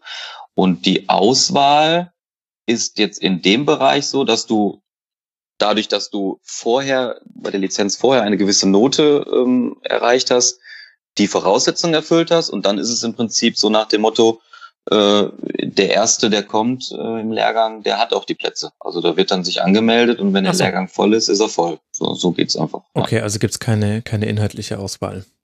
Da nicht. Das ist dann wirklich erst im Fußballlehrerlehrgang, wo wir gleich noch drauf zu sprechen kommen, wo es auch eine Eignungsprüfung gibt. Ja, genau, da bin ich äh, schon, äh, freue ich mich jetzt schon drauf, mit dir gleich drüber zu sprechen. Und darüber steht jetzt die A-Lizenz. Mit der A-Lizenz darf man wo dann trainieren, wenn man die hat? Also da darfst du trainieren alle, Männer, alle Männermannschaften unterhalb der dritten Liga. Erste, zweite, dritte Liga ist Profiliga. Da ist Voraussetzung, dass du die Fußballlehrerlizenz hast. Also darfst du alle Männermannschaften und alle Frauen- und Juniorenmannschaften darfst du damit trainieren. Mhm. Und brauche ich die Elite-Jugendlizenz, um die A-Lizenz machen zu dürfen? Ja, du brauchst die und du musst mindestens auch ähm, mit einer entsprechenden Note abgeschlossen haben und musst mindestens ein Jahr mit der Elite-Jugendlizenz auch gearbeitet haben. Genauso Mhm. wie du vorher ein Jahr mit der B-Lizenz gearbeitet haben musst. Das heißt, du hast auf jeden Fall schon mal äh, eine Trainererfahrung, die du definitiv nachweisen kannst und das dann auch auf einem äh, entsprechenden äh, Niveau, dass du dort ähm, die Berechtigung hast, dich überhaupt anzumelden. Genau. Und die, die Ausbildungsziele sind, dass du eben als, als für Aufgaben im, im höheren Amateurbereich und in der Regionalliga vorbereitet wirst. Da geht's um die Erarbeitung von mannschaftstaktischen Konzepten, ähm, also Taktiktraining Leistungsfußball, äh, Planung, Erarbeitung, Anpassung von, von mannschaftstaktischen Konzepten, äh, unterschiedliche Spielkonzepte und Systeme, Standardsituationen, das Coachen ähm, rund ums Spiel, ähm, Gegneranalyse, spieltaktische Vorbereitung. Also das ist schon, das ist schon ein Abbild vom großen Fußball. Hm. Ähm, ja, das ist schon so das, das ganze Portfolio, was du dann eben hast. Konditionstraining, Prinzipien von Belastungssteuerung, auch anatomische Dinge. Also so ein kleiner Mini, so ein kleines Mini-Sportstudium, so würde ich es mal nennen. Und warum muss ich, wenn ich diese A-Lizenz haben möchte und ich vielleicht gar nicht im Juniorenfußball arbeiten möchte, warum muss ich dann trotzdem vorher auch die Jugendlizenz erworben haben, die sich ja auf Juniorenausbildung fokussiert? Hätte man das nicht vielleicht auch trennen können? Denn im Grunde sind es ja zwei sehr unterschiedliche Bereiche und vielleicht gibt es Leute, die schon frühzeitig die Entscheidung treffen, nee, Juniorenfußball ist aus irgendwelchen Gründen gar nicht meins, ich will mich auf Seniorenfußball konzentrieren. Ja, das, die Diskussion äh, gibt es auch, dass man im Prinzip so zwei Stränge äh, an Ausbildungsmöglichkeiten anbietet, ähm, um sich einerseits entweder auf den Juniorenfußball zu spezialisieren, also vielleicht die Trainer A-Lizenz Juniorenfußball und die Trainer A-Lizenz Seniorenfußball. Ja. Aber, und das Thema hatten wir auch schon, die Inhalte sind im Großen dann gar nicht so unterschiedlich. Natürlich im Umgang mit dem Erwachsenen und im Umgang mit dem mit dem äh, Jugendlichen. Ähm, aber mit einer A-Lizenz trainierst du jetzt in aller Regel keine Bambini- und F-Junioren-Truppe, sondern dann, dann bist du wahrscheinlich schon bei, bei jungen Erwachsenen. Und darum ist der Umgang auch nicht so unterschiedlich. Und die Inhalte dann, die Inhalte von mannschaftstaktischen Konzepten, die sind nicht unterschiedlich. Deswegen mh, macht das dann keinen Sinn, da eine Unterscheidung zu treffen. Ja, okay. Ja, das, das leuchtet durchaus ein. Und kannst du mal einmal kurz an der Stelle erzählen, wie läuft dann so eine Schlussprüfung ab? Wird ja nicht vergleichbar sein mit einer Abiturprüfung oder Studiumsklausuren, die man so hat. Oder vielleicht doch? Ja, es gibt, nee, es gibt verschiedene Prüfungsteile. Also äh, der ähm, prozentual am meisten ins Gewicht fällt, der Prüfungsteil, das ist die Lehrprobe. Eine Lehrprobe ist, dass du als Trainer für 15 bis 20 Minuten auf dem Platz die Möglichkeit hast, äh, inhaltlich zu arbeiten. Also du machst das mit den Lehrgangsteilnehmern und hast vorher ein Lehrprobenthema zugelost bekommen. Das kann sein Verbesserung der Viererkette gegen ein Spiel mit zwei Spitzen oder ähm, Spieleröffnung äh, mit der Dreierkette oder äh, Verbesserung des Flügelspiels im System XY, ja, und da äh, musst du das äh, einmal ähm, also schriftlich ausarbeiten, die Lehrprobe, und dann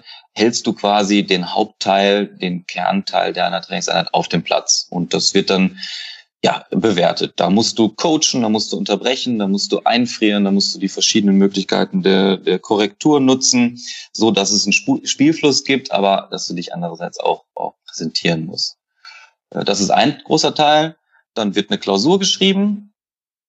Mm, ja, eine Klausur geschrieben und dann gibt's noch einen mündlichen Vortrag, wo du zu deiner Lehrprobe noch ähm, ja, äh, etwas äh, theoretisch sagen kannst. Und dann geht's noch an die Taktiktafel, da werden noch ein paar Fragen gestellt zu, zu speziellen Dingen, um einfach nochmal so ein bisschen Hintergrundwissen zu, äh, zu erhaschen. Und äh, daraus gibt's dann so eine Gesamtnote. Ja. Ist schon Stress auch. Also ist richtig ja. Prüfungsstress, weil du, du investierst ja was, du investierst nicht nur Zeit, du investierst auch Geld. Und du einerseits für dich selbst willst ja den nächsten Schritt gehen, aber willst du vielleicht auch nicht die Blöße geben, wer, wer will schon durch eine Prüfung fallen? Das ist schon Stress, ja. Was passiert denn, wenn man durch die Prüfung fällt? Kann man wiederholen?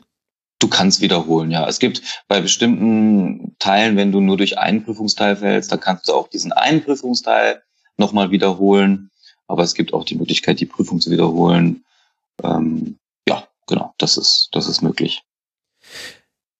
Gibt es denn da bei so einer Lehrprobe ein richtig und ein falsch? Denn wir haben uns vorhin schon drüber unterhalten, es gibt ja ganz unterschiedliche Trainertypen und auch im Training ist es ja so. Also ein Lucien Favre oder ein Pep Guardiola sind zum Beispiel dafür bekannt, Übungen sehr häufig zu unterbrechen. Ich glaube, Tobi, bei dir habe ich gelesen, dass One More Time bei Pep Guardiola so das geflügelte Wort war und jeder wusste, nee, nee, wir machen die Übung jetzt nicht nur noch One More Time, weil er wird es eh gleich wieder unterbrechen und wiederholen. Und dann gibt es wahrscheinlich auch Trainer, die viel mehr laufen lassen und die dann vielleicht auch im, in der Nachbereitung dann nochmal ein paar Dinge sagen. Also die vielleicht auch Spieler mal und Spielerinnen Fehler machen lassen bei der Ausübung von Übungen und dann erst im Nachhinein sagen, so, jetzt gucken wir uns das nochmal an, guck mal, das habt ihr an der Stelle nicht richtig gemacht. Wie kann man denn das bewerten, Björn? Ich finde, da kommen wir so in einen Bereich auch fast schon der, ja, also der persönlichen Einschätzung, wie man persönlich das äh, gerne machen würde als Trainer mit rein. Gibt es da eine Linie des DFB? Wie macht man das? Ja, also das, das ist sicherlich, da hast du recht, das, das äh, ist jetzt keine, keine Mathematikklausur, wo eins plus eins gleich zwei ist und es richtig und falsch gibt. Das stimmt. Aber es gibt natürlich eine Lehrmeinung des DFB und die, mhm. diese Lehrmeinung wird in den Lehrgängen vertreten. Die, ähm, da gibt es einen roten Faden, das machen alle Ausbilder gleich, jeder mit seiner mit einer Nuance seiner Persönlichkeit anders, aber inhaltlich ist es alles gleich. Und da steht dann auch nicht ein Ausbilder, der die Prüfung abnimmt, sondern das ist dann wirklich, da kommen Verbandssportlehrer dazu aus den Landesverbänden. Also da sind dann äh, zwei, drei, vier äh, Ausbilder, die die Bewertung abgeben. Und es ist wirklich erstaunlich, wie Natürlich wird auch dort diskutiert. Der eine fand es ein bisschen besser, der andere vielleicht äh, eher ein bisschen suboptimal. Aber im Groben liegt man immer eigentlich auf einer Wellenlänge, weil man den Fußball dann gleich auch, auch lehrt. Und die Teilnehmer bekommen ja mit, was man, ja, was man, wie, wie man den Fußball auch sieht. Und es geht weniger darum, dass es taktisch richtig oder falsch ist, auch das. Aber es geht vor allen Dingen um die Vermittlung auch. Ja? Wie vermittelt der Trainer das dort jetzt? Äh, redet er immer in eine sich bewegende Gruppe, wo keiner zuhört. Ähm, kommen die Informationen, die er, die er, die er ähm, den Spielern gibt, kommen die bei den Spielern an, setzen die es um? Wenn sie nicht umsetzen, was er vorher gesagt hat, korrigiert er es. Wie korrigiert er? Friert er ein? Macht er es im Simultancoaching? Also da gibt es verschiedene Tools, die er anwenden kann. Und das wird eben dann auch bewertet. Kommt ein gewisser Spielfluss zustande überhaupt? Oder ist es ganz abgehackt also im Prinzip müsste es so sein, dass außen, ich nenne es mal, die Rentnertruppe steht und ohne dass die wissen, was für ein Thema ist, müssten die eigentlich sagen können, hier geht's um Flügelspiel oder hier geht's um Spieleröffnung. Okay. Ne? Also wenn das Thema Spieleröffnung ist und du bist irgendwie ständig vorm gegnerischen Tor, dann ist ja der Schwerpunkt irgendwie nicht Spieleöffnung, sondern dann ist es irgendwie Torabschluss. Oder wenn es um Torabschluss geht und du bist ständig immer hinten beim Torwart geht's los und es kommen wenig Aktionen zum Torabschluss, dann ist das Thema irgendwie auch verfehlt. Und das äh, so überspitzt formuliert haben wir es immer, haben wir es immer gesagt, dass der Rentner draußen eigentlich sehen müsste, was bei euch Thema ist, ohne dass er das Thema weiß. Ähm, ergänzend dazu noch, es gibt natürlich aber auch ein Falsch. Also ähm, es ist ja, ja wahrscheinlich basiert das auf der Ebene, auf dem Niveau dann sehr selten, aber wenn ich eine Viererkette, Aufbau mit einer Viererkette trainieren lassen soll und ich stelle meine Viererkette alle auf eine Höhe nebeneinander, ähm, dann ist es natürlich falsch so. ähm, in dem Sinne. Also es, es gibt, gibt ja schon natürlich ja. äh, Abstufung. Absolut, absolut. Richtig, falsch, was gut so schlecht ist. Ja, absolut. Es gibt auch falsch. Das, das stimmt. Wie ist denn das mit Trainingsformen? Da gibt es ja dann ich stelle mir das fast wie so ein Geheimhandel vor, dass man immer mal wieder äh, Trainingsübungen äh, sich von anderen Trainern beobachtet. Man muss ja sich immer wieder neue Wege überlegen, wie man Wissen vermittelt. Gibt es da auch so Klassiker? Also wenn wir jetzt beim Schach von der sizilianischen Eröffnung oder sowas sprechen, haben wir das, haben wir das im Fußballtrainingsbereich auch, dass man sagt, okay, gut, also im Grunde stehen ja die modernen Trainer vor ähnlichen Aufgaben. Das heißt, es gibt auch eine Masse an Trainingsformen da draußen. Kann ich da auch einfach mir ein Best-of zusammenpicken und sagen, hier, das habe ich mal bei Pep Guardiola gesehen, das hat Thorsten Frings mal gemacht und äh, die Idee hat Thomas Tuchel mal irgendwann präsentiert? Oder ist es äh, wichtig für einen Fußballtrainer immer eigene Trainingsformen zu entwickeln? Ich glaube beides. Ich glaube, das hält sich die Waage. Also ähm, selbst entwickeln ist immer gut, weil du dann einfach voll drin bist. Kopieren ist immer ein bisschen teilweise schwierig. Ich glaube, da, da musst du das zwei, dreimal anwenden, bis es zu deiner Form wird. Ich glaube, wenn du, also meine eigene Erfahrung, wenn ich mal irgendwas gesehen habe, also ja, ich habe äh, während meiner Fußballlehrerausbildung äh, beim, beim Jürgen Klopp hospitiert, war acht Wochen beim BVB und habe natürlich fantastisches Training gesehen. Äh, Jacob Buvac als als sein Gehirn. Mhm. Ähm, also da wurde mir manchmal schwindlig. Da habe ich gar nicht gesehen, wo oben und unten ist. So schnell ging das hin und her und mit Umschaltaktion. Ganz tolle Übung. Habe die versucht selber umzusetzen und musste aber für mich anpassen, damit es irgendwie zu meiner Einheit wird, das auch irgendwie authentisch ist. Also abschauen finde ich überhaupt gar kein Problem. Äh, aber mit eigenen Gedanken und eigener Philosophie äh, untermalen. Und ähm, es ist nicht immer nur die Trainingsform, es ist auch, es ist auch also ein 4 gegen 4 kannst du ja als unterschiedlich, kannst du ja auf tausend Varianten spielen. Das geht dann auch auf die Regeln, die du angehst. Spielst du ja. 4 gegen 4 mit einem Ballkontakt, mit zwei Ballkontakten. Äh, nach jedem dritten Kontakt muss Abschluss erfolgen. Sind noch Spieler hinterm Tor, die du anspielen kannst. Ähm, spielst du 4 gegen 4 aus einer Formation, äh, aus einer richtig taktischen Formation, also 2-2 oder in Raute. Und das ist eine Form, ein Spielfeld, das immer gleich ist, aber durch Regeln änderst du komplett den Fokus. Und das ist eben die Vielfalt, die du auch, die du auch anwenden kannst. Darfst du nur nach vorne spielen, sind Rückpässe nicht erlaubt. Also da kannst du sehr, sehr viel mitspielen. Da hast du so einen Werkzeug, Werkzeugkoffer, äh, Werkzeugkoffer als Trainer, wo du nicht nur die Organisationsform, sondern vor allen Dingen viel mit Regeln auch arbeiten kannst, um deinen Schwerpunkt ganz anders zu akzentuieren, auch wenn die Form komplett gleich ist. Das habe ich auch aus deinem Buch so ein bisschen mitgenommen, äh, Tobi, dass es da ganz unterschiedliche Ansätze gibt, dass aber allen Trainern gleich ist, auch sogar ein Bielsa, der den Fußball quasi zerlegt hat in seine kleinsten Bestandteile und äh, seine kleinsten Aktionen. Dennoch ist dann Kreativität gefragt und am Ende des Buches, ich glaube, die Frage stellst, wirst du selber dann auch auf in einem äh, Kapitel, äh, wie kreativ muss ein Trainer eigentlich sein? Sind es eigentlich wirklich noch Wissenschaftler, so wie es manchmal aussieht, oder sind es nicht vielleicht eher ja, Kreative? Hm, genau, weil sie ja selber auch was entwickeln müssen. Und ähm, es ist halt so eine Mischform tatsächlich. Also es hat schon was Wissenschaftliches, klar, weil da spielen ja dann auch nachher ganz stark ähm, trainingswissenschaftliche und auch physiologische Faktoren mit rein in, ins Training. Aber es ist natürlich dann auch eine Idee erstmal haben, also erstmal eine Spielidee entwickeln haben und dann diese Spielidee umsetzen, das hat ja auch, ist auch ein kreativer Prozess. Und gerade im taktischen Bereich sind ja auch sehr viele Innovationen immer dadurch gekommen, dass jemand sich was Neues ausgedacht hat, was originär Neues. Also das ist schon auch ein wesentlicher Faktor. Weswegen auch, da hatten wir ganz am Anfang gesagt, der Trainerberuf so viele unterschiedliche Facetten hat und halt nicht nur Wissenschaftler und nicht nur Psychologe, sondern auch in gewisser Weise ein Kreativberuf ist. Ja, erkennt man denn dann diese Spielphilosophie, die ein Trainer hat, schon auch bei dieser A-Lizenz, Ausbildung und der Lehrprobe dazu? Wie entwickelt man seine eigene Spielphilosophie? Hast du eine? Wie, also, das ist ja so ein bisschen, es hört sich so ein bisschen an wie der Heilige Gral und wird vielleicht auch manchmal ein bisschen verklärt.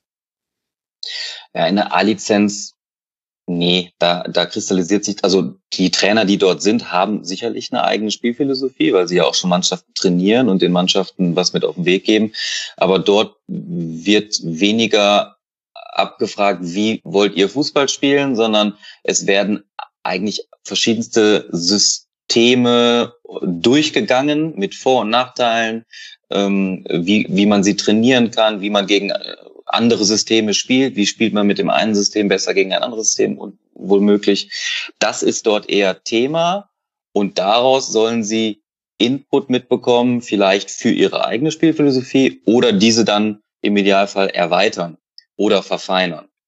Ähm, Im Fußballlehrerlehrgang selber geht es ganz stark ums Thema Fußball, äh, eigene Spielphilosophie, weil da schreibst du sogar eine Hausarbeit drüber und sollst das, was du sowieso in deinem Kopf hast, wie du Fußball spielen möchtest, was du aber vorher, also ich, ich würde sagen, die, die allerwenigsten zu Papier gebracht haben, dazu wirst du so ein Stück weit gezwungen dass du so eine, dass du deine Spielphilosophie niederschreibst. Das sind dann im Prinzip, das ist ein Abriss aus den Lehrgangsthemen ähm, und und das kann dir eben auch auch nach dem Lehrgang als Workbook dienen. Das kannst du ergänzen, das kannst du, da kannst du weiter mitarbeiten. Weiß ich auch, dass Trainer das das gemacht haben ähm, und das so als Grundlage dann genommen haben. Ich habe mich wirklich mal hingesetzt und habe das auf X Seiten richtig niedergeschrieben. Wie will ich spielen? Wie will ich meine Mannschaft führen? Wie will ich das Team ums Team führen? Ähm, also äh, herausfordernd für die Teilnehmer, aber absolut wertvoll dann und äh, ist man auch stolz, wenn man das dann mal zu Papier gebracht hat. Interessanterweise habe ich da auch schon von Trainern gehört, dass sie da aber dann auch Sachen aussparen. Weil sie Angst haben, ja. dass irgendjemand anders ihre Philosophie mitbekommt, dann schreiben sie halt nur die Hälfte aus. Und vielleicht die andere Hälfte, die auch interessant ist, lassen sie dann weg. Das, das, das Gehen kann sein. damit im Kauf ja. Ärger zu bekommen. Das, das kann, Nee, das kann durchaus sein. Sie sollen es ja auch nicht für uns schreiben. Von mir aus lassen sie auch, auch, auch die Hälfte weg und, und haben das irgendwie auf einer separaten Festplatte. Da müssen wir auch gar nicht alles wissen. Letztendlich, wo es darum geht, ist, dass, dass mal der, der, die Anregung dazu gegeben wird. Setzt euch hin, schreibt es mal nieder. Das, was ihr eh an Wissen in eurem Kopf habt, das, das, das bringt euch etwas. Und bewertet wird da letztendlich, kann ich ja nicht bewerten, ob die Spielephilosophie super ist oder nicht, sondern bewertet wird bei der Hausarbeit, sind die Formalien, Richtlinien einer in Anführungsstrichen wissenschaftlichen Arbeit eingehalten. Ähm, stimmt das mit den Absätzen? Sieht das einigermaßen nach strukturierten Gedanken aus oder ist das Vogelwild und ist das schlüssig? Äh, wenn ich äh, die Spielphilosophie äh, wie Guardiola mit viel Ballbesitz und Ballzirkulation habe, wenn dann mein Trainingsinhalt nur lange Bälle sind, dann, dann ist das natürlich nicht schlüssig. Also sind solche Gedanken, sind solche Gedanken stimmig. Das wird dann eher, eher bewertet. Aber der Trainer setzt sich auf jeden Fall hin und schreibt es mal nieder. Ja. Jetzt warst du von 2013 bis 2016 mit in diesem Fußballlehrerjahrgang mhm. involviert. Wie viele der 31 äh, Spielprinzipien von Julian Nagelsmann kennst du denn zum Beispiel? Oder wie, wie, tief bist du drin, wenn du jetzt Fußball guckst von Leuten, mit denen du quasi da in der Ausbildung zusammengearbeitet hast? Erkennst du häufig Dinge wieder? Weil ich ja nicht in der täglichen Trainingsarbeit mit den ehemaligen ähm, Trainerkandidaten bin, kann ich das nicht so beurteilen. Man liest Dinge wie jetzt bei Julian, über seine Prinzipien, ähm, die man vielleicht im Lehrgang auch schon mal gehört hat, die vielleicht, weiß ich jetzt nicht, ob er alle preisgegeben hat dort, würde ich verstehen, wenn das, wenn das, wenn das vielleicht nicht gemacht hat.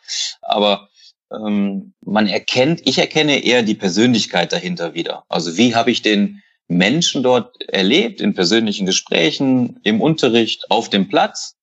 Ähm, und wie sehe ich den jetzt vornehmlich in einer Pressekonferenz. Und da sehe ich äh, ganz häufig eine ganz starke äh, Authentizität, äh, erkenne den Menschen, den ich da zehn Monate auch, auch gesehen habe und merke, dass der weder zehn Monate im Lehrgang äh, Schauspieler war, äh, wie jetzt äh, dann in der Pressekonferenz. Also ähm, das, da ist, glaube ich, das ist, glaube ich, so eher das, was ich dann sehe.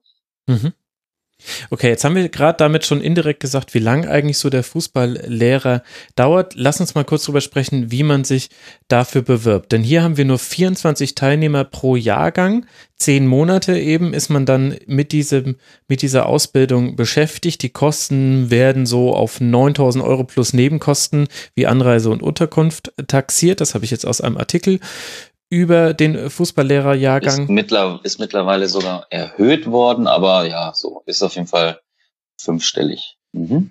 Genau, und gleichzeitig gehen aber ja viele, viele Bewerbungen dafür ein, denn nur mit dem Fußballlehrer darf man in den allerhöchsten Spielklassen trainieren. Das heißt, der Run darauf ist sehr groß. Wie wählt da der DFB mhm. aus? Denn das ist ja ein bisschen anders als bei den Lizenzen. Ja, genau. Also die Voraussetzungen sind nochmal etwas spezieller. Natürlich, du musst die A-Lizenz besitzen. Du musst mindestens ein Jahr äh, nicht nur mit der A-Lizenz auf irgendeinem Niveau trainiert haben, sondern du musst mindestens ein Jahr Cheftrainer mindestens in der sechsten Liga gewesen sein. Das ist äh, immerhin Verbandsliga oder ein Jahr Cheftrainer in der A- oder B-Jugend-Bundesliga gewesen sein oder in der Frauenbundesliga oder Stützpunktkoordinator gewesen sein oder ein Jahr Co-Trainer in einer der Profiligen gewesen sein. Ähm, wenn du ein sportwissenschaftliches Studium hattest und ein Jahr Vollzeit äh, im Nachwuchsleistungszentrum gearbeitet hast, dann kannst du das auch machen. Also da sieht man schon, da kann sich jetzt nicht jeder, der eine A-Lizenz hat, auch anmelden, sondern du musst mit der A-Lizenz dann mhm. auch schon auf einem Niveau gearbeitet haben. Und das zeugt, also äh, daraus lässt sich schließen, dass die Trainer alle auch schon eine große Erfahrung haben, die meisten. So, die können sich anmelden für eine Eignungsprüfung, wenn sie diese Voraussetzungen erfüllen. Hm, da werden, Gott, da gehen so 70, 80 Anmeldungen für eine Eignungsprüfung ein, jedes Jahr. Äh, die erfüllen dann formal nicht alle Kriterien. Ich sag mal so 60, 65 im Schnitt, das ist jedes Jahr anders, 60 rund kommen dann zu so einer Eignungsprüfung für 24 Plätze. Mhm. Kannst du dir vorstellen, das ist immer ein Hauen und Stechen. Willst ja. rein, äh, ja, willst rein in diesen Lehrgang, der, der maßgeblich äh, über dein Leben entscheiden kann. Also der entscheidet darüber, wie es für dich beruflich, wenn du es im Fußball machen willst, weitergeht. Ähm, und bei dieser Eignungsprüfung werden äh, folgende, ja, also so war es immer, ne? Also es wird eine Lehrprobe gehalten, ähm, Teilnehmer mussten etwas schriftlich darlegen, eine Klausur schreiben.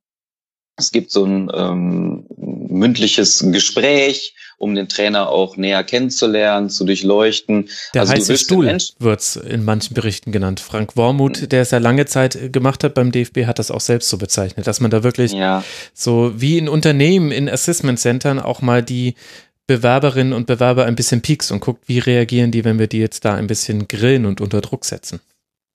Ja, das ist etwas, womit, womit Frank Wormuth äh, gerne mal so ein bisschen gearbeitet hat, mal bewusst ein bisschen Stress verursachen.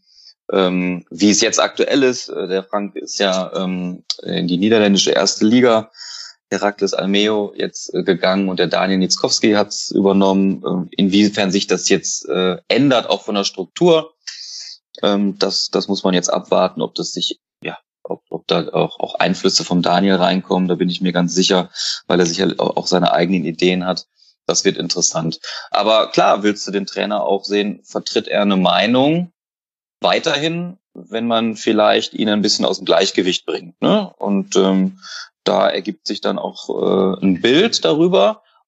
Und es ist einfach unheimlich schwer, da jetzt zu sagen, das sind die 24 Richtigen was man sagen kann, ist, man will aus einem gewissen Berufsfeld die, die Leute auch rausbringen. Also die Gruppe ist heterogen. Es mhm. soll eine heterogene Gruppe sein, eine wissensheterogene Gruppe. Es sollen Leute dabei sein, die ein Sportstudium hinter sich haben, weil die können den, den Leuten, die vielleicht eine Profikarriere hinter sich haben, in gewissen Dingen unterstützen, weil die einen Wissensvorsprung haben. Die Leute aus dem, die Profis waren, die können ihr Wissen einbringen für die Leute, die nie im Profibereich gespielt haben. Wie geht's denn da eigentlich ab in so einer Profikabine? Die Leute, die im Jugendbereich arbeiten, die bringen ihren Input rein. Und dann gibt's noch Leute aus dem Verband und die kommen von der Seite, wie, wie lehre ich denn überhaupt den Fußball? Also die Gruppe ist bewusst heterogen und so wird's auch zusammengestellt, ähm, dass aus allen Ecken des Fußballs das Wissen zusammenkommt weil dort soll nicht nur per Frontalunterricht gelehrt werden, sondern es wird einfach ganz, ganz viel diskutiert, Meinungen ausgetauscht ähm, und ähm, sich so ein gesamtes Rundumbild vom Fußball soll sich dort ergeben. Ja, und da versucht man dann eben die 24 Richtigen auszuwählen. Jetzt hat im Jahr, im Jahrgang 2012, 2013 ein gewisser Björn Müller den Fußballlehrer gemacht. Wie hast du denn damals das Auswahlverfahren als Kandidat erlebt? Also war es stressig. Stressig im Sinne von, dass du dir den Stress machst, also selber machst. Du setzt, du bist halt unter, du bist halt schon unter Druck, weil du willst es halt machen. Wenn du es dieses Jahr nicht schaffst, musst du ein Jahr warten. Mhm. Und wenn du es dann nicht schaffst, musst du ein zweites Jahr warten. Es gibt Kandidaten, die sind dort vier, fünf Mal mehrere Jahre dran geblieben und haben das immer wieder probiert. Und dann siehst du über Jahre vielleicht eine Entwicklung. Ich war einfach sehr glücklich, dass ich das sofort im ersten Anlauf äh, geschafft habe irgendwie habe es geschafft, die, die Leute da zu überzeugen, dass ich reingehöre. Ähm, aber es ist schon, es ist einerseits ein großer Druck. Äh, du weißt, dass die anderen äh, deine Konkurrenten sind, aber es ist geprägt von unheimlichem gegenseitigen Helfen. Also da sind dann 60 Trainer, da wollen 24, alle wollen rein, 24 Plätze sind nur da, aber trotzdem unterstützt du dich in jeder Zeit. Du, du bist für den anderen da, du, du gibst alles in den Trainingseinheiten, auch ähm, äh, wenn da jetzt ein Trainer gerade in Lehrprobe hält, der ja eigentlich deinen Platz will. Das ist schon, das ist schon mal eine tolle Erfahrung gewesen, alleine das durchgemacht zu haben. Ja. Und wie transparent ist dieser Vorgang? Denn ohne dass ich was unterstellen möchte, aber das hört sich so an, als könnte man da auch Leute aus dem Profifußball raushalten, wenn man das wollte wir also wir versuchen eine oder wir haben versucht eine größtmögliche Objektivität reinzulegen und zwar, dass die dass die die also am Ende kommt so eine Gesamtnote raus und die hat sich halt aus verschiedenen Leistungen, die die Trainer dort erbracht haben, ergeben. Also wir haben mal eine Vornote eingeführt. Also was eine Vornote hat sich daraus äh, zusammengesetzt, wie lange ist der denn schon Trainer überhaupt? Wie hoch hat er trainiert? Was für eine Spielerkarriere hat er hinter sich? Es gibt immer mehr eine steigende Anteil, Anzahl von, von gut ausgebildeten Lehrgangsteilnehmern mit sportwissenschaftlichem Studium, aber einem starken theoretischen Wissen, was jetzt nicht schlimm ist. Die werden immer jünger, haben somit weniger praktische Spielerfahrung. Ja. Wo wir immer gesagt haben, das wäre doch aber toll, wenn die lange spielen. Die sollen selber mal junger Spieler gewesen sein in der Kabine und von einer Massagebank geflogen sein, weil da jetzt der äh, 35-Jährige reinkommt und der 18-Jährige da nichts drauf zu suchen hat. Und die sollen selber aber auch mal erfahrener Spieler gewesen sein. Die sollen Trainerwechsel erlebt haben, weil das einfach eine wichtige Erfahrung ist, äh, um selber Trainer zu sein. Nicht zwingend notwendig, wie wir das an Beispielen auch sehen. Julia Nagelsmann, Domenico Tedesco, ja, nicht zwingend notwendig, aber sicherlich auch nicht abträglich. Ähm, und jetzt haben wir den Faden verloren. Ihr habt so drauf. quasi das, das Bewerbungsverfahren objektiviert. So, objektiviert. Das war versuchen, ja, dass, dass derjenige dort wirklich, das war versuchen, objektiv zu machen und denen auch sagen, ihr bekommt Bewertungen für diese und jene äh, Leistung, die ihr hier bringt. Und ähm, natürlich kann man darüber streiten, ob man das so oder so bewertet, aber Sie kennen ja durch die vorherigen Lizenzen die Lehrmeinung mhm. und wissen ja, wie, wie, wie Fußball gesehen wird oder wie, wie, wie Dinge einfach ähm, dort ähm, ja, ähm, angegangen werden. Von daher ist es eigentlich bekannt. Und bekommen dann auch diejenigen, die eine Absage bekommen, aufgezeigt, wie sie in verschiedenen Kategorien abgeschnitten haben. Also richtig, dass man ihnen dann die Punkte da vorlegt und nicht nur einfach in einem Gespräch mitgibt. Weil es ist ja wirklich eine goldene Tür und wenn die für dich zu ist, dann kannst du in Deutschland keine Profimannschaft trainieren. Deswegen ist da, liegt da ja auch eine große Verantwortung beim DFB. Richtig, genau. Ähm, es wird jetzt explizit nicht jedes äh, Ergebnis den äh, Trainern mitgeteilt, aber mehrfach und explizit gesagt, ihr könnt, wenn ihr keine Zusage bekommt, immer den Lehrgangsleiter, in dem Fall war das Frank Wormuth, anrufen und euch ähm, aufzeigen lassen und ähm, könnt durchgehen, wie waren denn die Prüfungsleistungen. Und das haben immer wieder auch Trainer wahrgenommen, gerade die, die das nochmal ähm, im nächsten Jahr dann probiert haben. Und äh, da hat der Frank Wormuth dann Telefonate geführt, wenn Trainer ähm, angerufen haben äh, und hat denen dann eben aufgezeigt, weil, weil, weil so eine Kommission besteht halt aus, aus ganz vielen Leuten. Das ist nicht Frank Wormuth, der das entscheidet, sondern ähm, da gibt's den Lehrgangsleiter, ähm, da gibt's äh, drei, vier Ausbilder vom DFB, die daran teilnehmen. Es gibt einen Rechtsbeistand, der daran teilnimmt, dass auch alles rechtlich äh, vonstatten geht. Die äh, Dozenten, die das Thema Sportpsychologie im, im Unterricht auch äh, vermitteln. Also sportpsychologisch wird dort auch äh, drauf geschaut, wenn man denn da das was raussehen möchte, wie sind sie äh, da strukturiert. Also wird von ganz vielen Leuten durchleuchtet und je mehr dort teilnehmen, desto objektivierbarer wird's ja auch. Und meistens liegt man auch wirklich so in einem Ranking liegt man auch meistens meistens relativ gleich. Das ist echt erstaunlich. Okay. Mhm. So, dann haben wir jetzt 24 Kandidatinnen und Kandidaten, ist ganz wichtig dazu zu sagen. Auch Frauen machen Ja, natürlich absolut. den Fußballlehrer, auch wenn er nicht Fußballlehrerinnen und Lehrer heißt und das auch schon sehr, sehr lange. Und jetzt geht's los. Zehn Monate in Unterrichtsblöcken. Was bekommt man jetzt denn in diesen zehn Monaten vermittelt? Wie viel Zeit haben wir noch? Das können wir Das- eine eigene Sch- Das richtet sich nach euch. Wir sind schon, Ja. wir sind jetzt schon drüber. Ist, ich habe Also unendlich. ist, da, da könnte ich jetzt natürlich, also zehn Monate, da, da steckt so, so, so, so viel drin. Äh, ich versuche mal einen kurzen Abriss äh, Mhm. zu, zu machen. Also das Ganze findet ja in der Hennes-Weißweiler Akademie, in der Sportschule in Hennef statt. Mm. Und der Lehrgang eben über zehn Monate, so circa 40 bis 44 Wochen. Davon sind ähm, 20 Wochen, die wirklich vor Ort sind, also die Hälfte des Lehrgangs äh, vor Ort in der, in der Hennes-Weißweiler Akademie. Vor Ort heißt Lehr äh, Unterricht montags bis mittwochs en bloc von morgens acht bis, weiß ich nicht, Unterricht vielleicht bis abends 18, 19 Uhr, aber Mhm. man sitzt auch noch bis in, in, in die Nacht. Dann mh, gibt es Praktikumsphasen. Also du machst ein Praktikum bei einem Bundesligisten im Idealfall oder einem Zweitligisten, also so hoch es eben geht. Ähm, Das geht äh, sieben bis, bis acht Wochen, nicht am Stück, sondern du bist einmal in der Vorbereitungsphase des, des Bundesligisten dort, einmal in der Wettkampfphase und dann in der Wintervorbereitung. Da sind wir immer abhängig von den Trainern. Ne? Also nehmen die einen Mhm. Hospitanten auf. Ähm, wir sagen den, den, wir haben den Leuten in der Fußballlehrerausbildung immer gesagt, denkt dran, wenn ihr mal da oben seid und wir rufen an, bitte nehmt einen, weil jetzt wollt ihr ja auch irgendwo rein. Ich hatte das große Glück, das beim BVB zu machen. Das war einfach fantastisch und habe da unfassbare Einblicke bekommen. Ähm, also das, das ist Thema. Dann machen sie ein Praktikum im Verband, dass sie das auch kennen. Mhm. Und es gibt immer eine äh, Analysereise am Anfang des Lehrgangs. Es findet äh, immer zweijährig, also entweder eine U19-Europameisterschaft oder eine U21-Europameisterschaft. Da fährt der Lehrgang zwei, zwei Wochen hin, um dort eben ähm, zu die, die Spiele zu analysieren. Also das mal so zum vom groben Rahmen.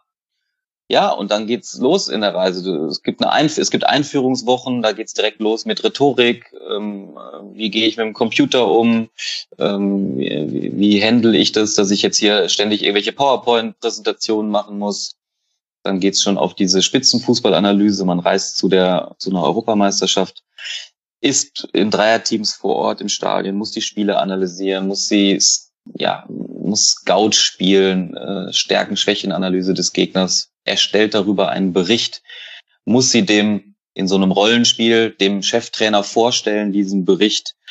Ähm, und so geht das immer weiter mit allen Mhm. Themen. Also drei Kernthemen gibt es. Das ist das, das Fach Fußballlehre, äh, dann gibt es das Fach Physiologie, dann gibt es das Fach ähm, Psychologie und ähm, was auch noch gemacht wird, ist äh, Ernährungslehre und Regelkunde. Mhm.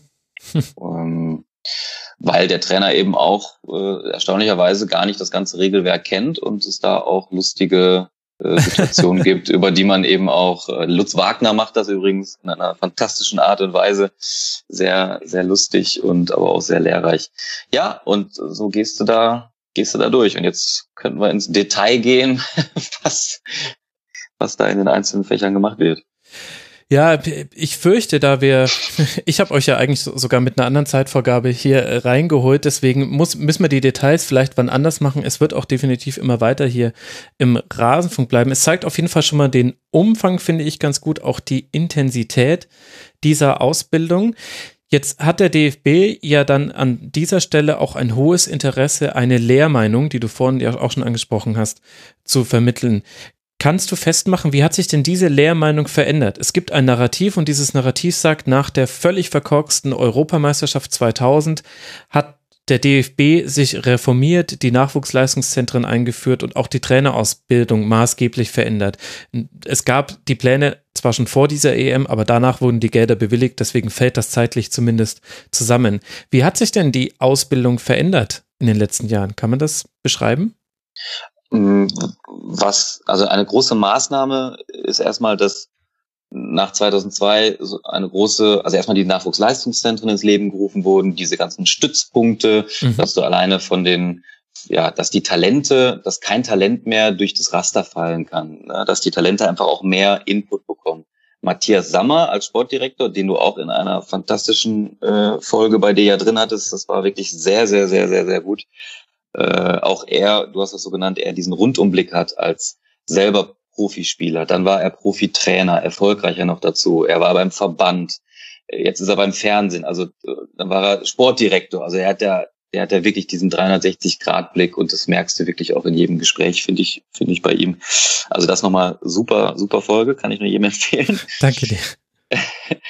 ähm, so, und dann äh, gab es das Thema Qualifizierungsoffensive, weil der Matthias Sammer gesagt hat, der Trainer ist der Schlüssel. Der Trainer ist der Schlüssel zu allem. Was bringt, also der Trainer gibt den Input äh, an die Spieler und darum müssen die Trainer gut ausgebildet werden. Darum wurde erstmal auch an die Masse der Lehrgänge ähm, nach oben äh, geschossen, dass einfach viel mehr Angebot da ist. Mhm. Es wurde einfach auch darauf aufmerksam gemacht. Das wusste man früher vielleicht auch gar nicht so, dass, dass man verschiedenste Fortbildungsmaßnahmen äh, wahrnehmen kann.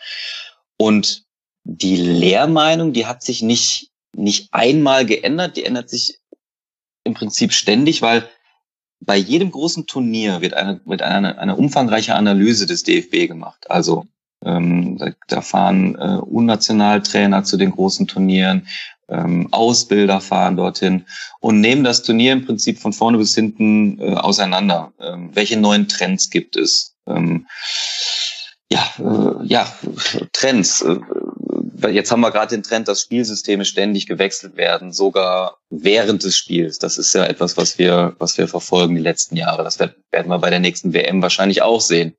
Das gab es ja früher noch nicht. Und, und, und diese Trends, da versucht man dann sogar einen Ausblick zu schaffen. So, was ist jetzt Trend bei der, bei dieser WM? Was erwarten wir jetzt vielleicht schon bei der Europameisterschaft? Oder wo sind Schwächen? Woran müssen wir arbeiten? Ein Defizit ist das offensive Eins gegen Eins. Wir haben mhm. viel weniger Spieler, die, die Eins gegen Eins gehen.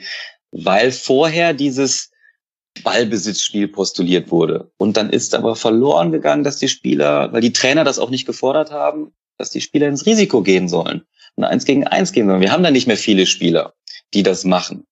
So, und das daraus lassen sich dann Inhalte für die Ausbildung ableiten, die man dort als Schwerpunkt setzt für vielleicht die nächsten zwei Jahre. Und diese Schwerpunkte tragen die Trainer natürlich wieder in die Vereine und in die Ausbildung der Spieler. Und somit hofft man dann, äh, da wieder ähm, Spieler mit dem entsprechenden Schwerpunkt heraus rauszunehmen. Deswegen ist es ein ständiger Wandel, ein ständiger, ständiges Beobachten des, des, des großen Spiels. Und ähm, ja, da gibt es einen ständigen Austausch mit, also die, die DFB-Trainer untereinander ähm, oder mit der UEFA. Ja, so, so geht das dann im Prinzip. Hochspannend. Da kann man auch viel bei YouTube finden. Ähm, und trotzdem ist es so ein bisschen wie so ein Geheimbund, wenn die Fußballlehrer sich da auf ihren Tagungen treffen und dann gibt es ein paar Gespräche, die findet man eben bei YouTube was müssten denn der Tobi oder ich tun, dass wir da mal Mäuschen spielen dürften? Denn im Grunde wäre es doch eigentlich auch für die äh, journalistische Berichterstattung hat, hat es ja viele Mehrwerte zu wissen, wie sieht der DFB den modernen Fußball, welche Akzente möchte er setzen. Vielleicht äh, führt das ja auch zu einer ja, es macht, äh, glaube ich, die, die Berichterstattung stellt es auf eine kompetentere Basis, wenn man da ein bisschen mehr auch teilhaben kann als Journalist. Um da kurz einzuhaken, äh, ich bin da meistens bei den ähm, vom Bund der deutscher Fußballlehrer bei diesen Fortbildungsveranstaltungen, die dann auch gestreamt werden im Internet. Stark, Tobi. Wie bist du da hingekommen? Da bist du die, ja, die als Journalist einfach. Also die lassen da Journalisten zu. Das ist ja in dem Sinne kein Geheimbund tatsächlich. Also dann abends zum Grillen werde ich dann immer freundlich rauskomplimentiert. Wie viele Journalisten sind denn da? Also ich werde dann auf jeden Fall beim nächsten viel. Mal auch mit dabei sein. Nee, nicht viele tatsächlich. Äh, Michi Leopold von Sky ist meistens da, der mhm. moderiert die Veranstaltungen da sehr häufig. Ansonsten trifft man da nicht viele Kollegen tatsächlich, weil das sind auch immer, immer irgendwie in der Off-Season, äh, wenn gerade nichts los ist und dann auch meistens nicht, ähm, also in Orten, die relativ zentral gelegen sind, aber nicht für die Redaktion relativ zentral gelegen sind. Äh, vor zwei Jahren waren sie in Fulda, ich glaube letztes Jahr war es in Bochum. Ähm, ja, genau. Und jetzt ist es äh, im, im schönen Dresden Ende Juli ist es in Dresden. Also das genau, Tobi hat die Antwort im Prinzip vorweggenommen. Das ist dann der sogenannte ITK, das ist der internationale Trainerkongress, ähm, der vom Bund Deutscher Fußballlehrer einmal im Jahr durchgeführt wird. Also es gibt regionale Fortbildungen, die sind äh, flächendeckend in Deutschland überall äh, über ähm, fünf, sechs Stunden an einem Tag aber eben einmal im Jahr auch einen großen dreitägigen Trainerkongress, wo mittlerweile circa 1000 Trainer teilnehmen. Da brauchst du äh, eine A-Lizenz oder eben die Fußballlehrerlizenz zu. Und dort präsentiert nach großen Turnieren auch der DFB immer äh, die, die Analyse der, des großen Turniers. Und das ist sogar auf der BDFL-Seite, ich glaube, da muss man noch nicht mal Mitglied sein, ist das sogar teilweise öffentlich einzusehen. Ja, ich glaube nicht alles. Ich habe mal versucht, die Analysen Oder zur Europameisterschaft okay. zu finden. Aber mhm. auf jeden Fall weiß ich jetzt, welche, welchen äh, Bereich im Juli ich mir mal frei halte und da mal nett anfrage, ob man da nicht vorbeigucken könnte. Denn ich finde das einfach hochinteressant und finde eigentlich sollte das dazugehören, ich muss ja jetzt kein Fußballtrainer sein und ich muss auch nicht der, der Übertaktiker sein, aber ich sollte schon wissen, was der DFB über den aktuellen Fußball denkt, damit ich dann besser einschätzen kann, wie die Nationalmannschaft auftritt, wie, wie vielleicht ähm, manche, manche Vereinstrainer dann auch Schwerpunkte anders setzen als in den Spielzeiten davor. Ich finde das. Auch ich finde das da möchte ich ergänzen, dass der DFB hat ja äh, sogenannte Leitlinien für ihre Spielphilosophie entwickelt. Ja. Leitlinien für die Offensive, Leitlinien für die Defensive. Äh, angefangen noch mit Hansi Flick, das war so äh, sein sein Hauptschaffen äh, ähm, beim beim DFB, als er beim, als Sportdirektor dort war. Und da ist der DFB auch durch die Landesverbände gezogen und hat äh, allen in allen möglichen Vorträgen das gehalten. Also und da gibt's auch die Leitlinien sind einzusehen, ähm, einzusehen auf der DFB-Seite. Also das ist jetzt so von daher kein Geheimnis. ja, die finde ich allerdings relativ generell. Also ähm, ja, die genau. kenne ich, aber die sind so übergreifend, das hätte ich auch so grob jetzt erwartet. Ja, also. Das war immer ein Vorwurf an diese Leitlinien. Und genau das meinst du wahrscheinlich in den Gesprächen oder in den Vorträgen, wenn dann detailliert darauf eingegangen wird, was denn jetzt dahinter steckt, ähm, bekommt man nochmal einen tieferen Einblick. Und der ist jetzt nicht so öffentlich, da gebe ich dir recht. Da ähm, da, da kann man jetzt nichts rausziehen, das stimmt. Gut, ich kenne ja jetzt zumindest schon mal einen, der beim DFB tätig war und Co-Trainer in der Bundesliga. Vielleicht ähm, kann man da ja mal so in äh, Off-the-Record-Gesprächen da noch ein paar Informationen rausholen. Jetzt, wenn wir über den Fußballlehrer-Jahrgang sprechen, ich habe es auch deswegen ins Intro mit reingenommen, was Domenico Tedesco da gesagt hat. Er wurde natürlich angesprochen auf seine Beziehung zu Julian Nagelsmann. Beide waren im selben Jahrgang und der eine war Jahrgangsbeste und der andere eben nicht. Diese Konzentration auf die Noten, ist das ein mediales Phänomen, das du gerechtfertigt findest, dass da immer drüber berichtet wird, wer war jetzt der Jahrgangsbeste in diesem Fußballlehrerjahrgang? Es könnte ja auch sein, dass es mal ein, ein Jahrgang aus totalen Nulpen gab und dann ist der Einäugige der, der König unter den Blinden überspitzt gesprochen. Auch er konnte den Erfolg der Mannschaft nicht verhindern, könnte man ja, sagen. Genau. Solche, solche Trainer gibt's auch. ähm, nein, also das, das kann ich nicht sagen, ob es äh, pro Jahrgang ähm, Teilnehmer gibt, die darauf aus sind, Bester zu werden. Wenn es so wäre, würde ich es ihm nicht vorwerfen. Warum auch, ähm, wenn er danach strebt. Mm, die Note sagt jetzt nicht, nicht aus, dass er wirklich im richtigen Leben, sage ich mal, jetzt auch dann der beste Trainer ist. Was ihm die Note natürlich gibt, ist einen gewissen Vorsprung oder vielleicht ein, es öffnet vielleicht Türen.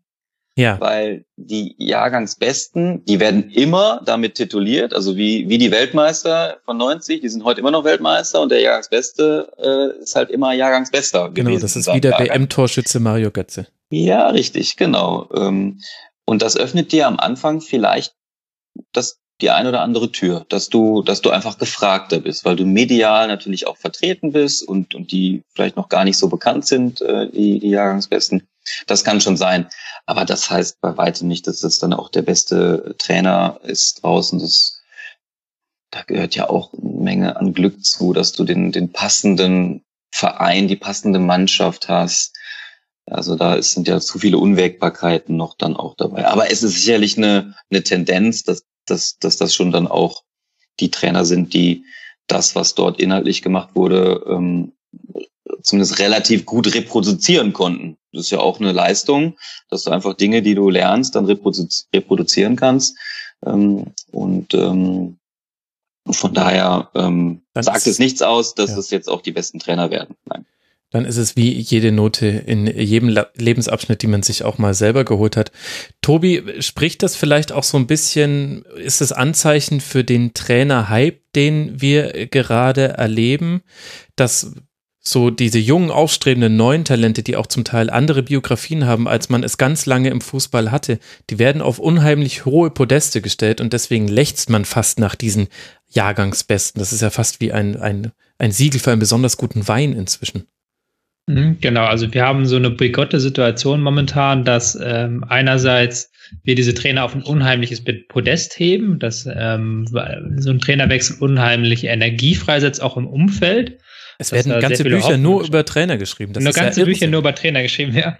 Ähm, ja. Dass wir da halt tatsächlich sehr viel auf diese Trainer, an diese Trainer auch hinein interpretieren, was vielleicht nicht da ist. Auf der anderen Seite haben wir diese die Situation, dass der Trainer auch der Erste ist, der dann wieder fliegt. Also das äh, steht dann irgendwie einerseits widersprüchlich, der andererseits passt das auch ganz gut, weil halt immer für diesen Trainer sehr hohe Erwartungen ähm, erfolgen. Und dieser Trainer ist aber eigentlich in der Verwertungskette im Verein meistens an der ganz, an einer ganz niedrigen Stelle. Dann ist er sehr abhängig von dem, was über ihm passiert. Ähm, das sind so, so zwei interessante Entwicklungen, die miteinander funktionieren. Ja, interessant. Und es macht auch unglaublich Spaß, sich durch die Fußballlehrer-Jahrgänge zu klicken. Ich habe es für die letzten 30 Jahre vor dieser Sendung gemacht. Es sind echt ein paar interessante Namen mit dabei, mit denen man einfach nicht rechnet. Michael Reschke hat zum Beispiel 1986 den Fußballlehrer gemacht, Andreas Rettig 1990, Klaus Allofs hat ihn gemacht, Frank Wormuth, das ist ja klar, Jörg Schmatke. Interessant fand ich, Roman Grill hat 2002, der Berater von Philipp Lahm, den äh, Fußball. Also war Jugendtrainer lange bei Bayern, oder? Genau, genau. Dann später nochmal 2013 beim FC Ismaning. Ich habe dann, sagen wir es so, ich habe mich in der Recherche verloren an dieser Stelle. Es waren zu viele Namen, die man dann nochmal, ach, was macht der eigentlich jetzt? Ach, könnte ich den mal anfragen und so weiter und so fort. Aber sehr interessant. Michael Rummenigge, Sven Mislintat. Also interessante Namen und auch immer wieder ganz tolle Konstellationen, Björn.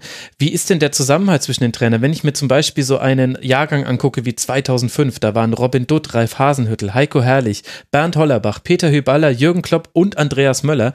Da hätte ich so gern Mäuschen gespielt bei jeder Gruppenlehreinheit. Ja, es ist, natürlich sind es 24 ganz, 24 äh, unterschiedliche Charaktere. Es ist so ein bisschen geprägt von Alpha-Tier-Dasein auch, weil es sind ja auch okay.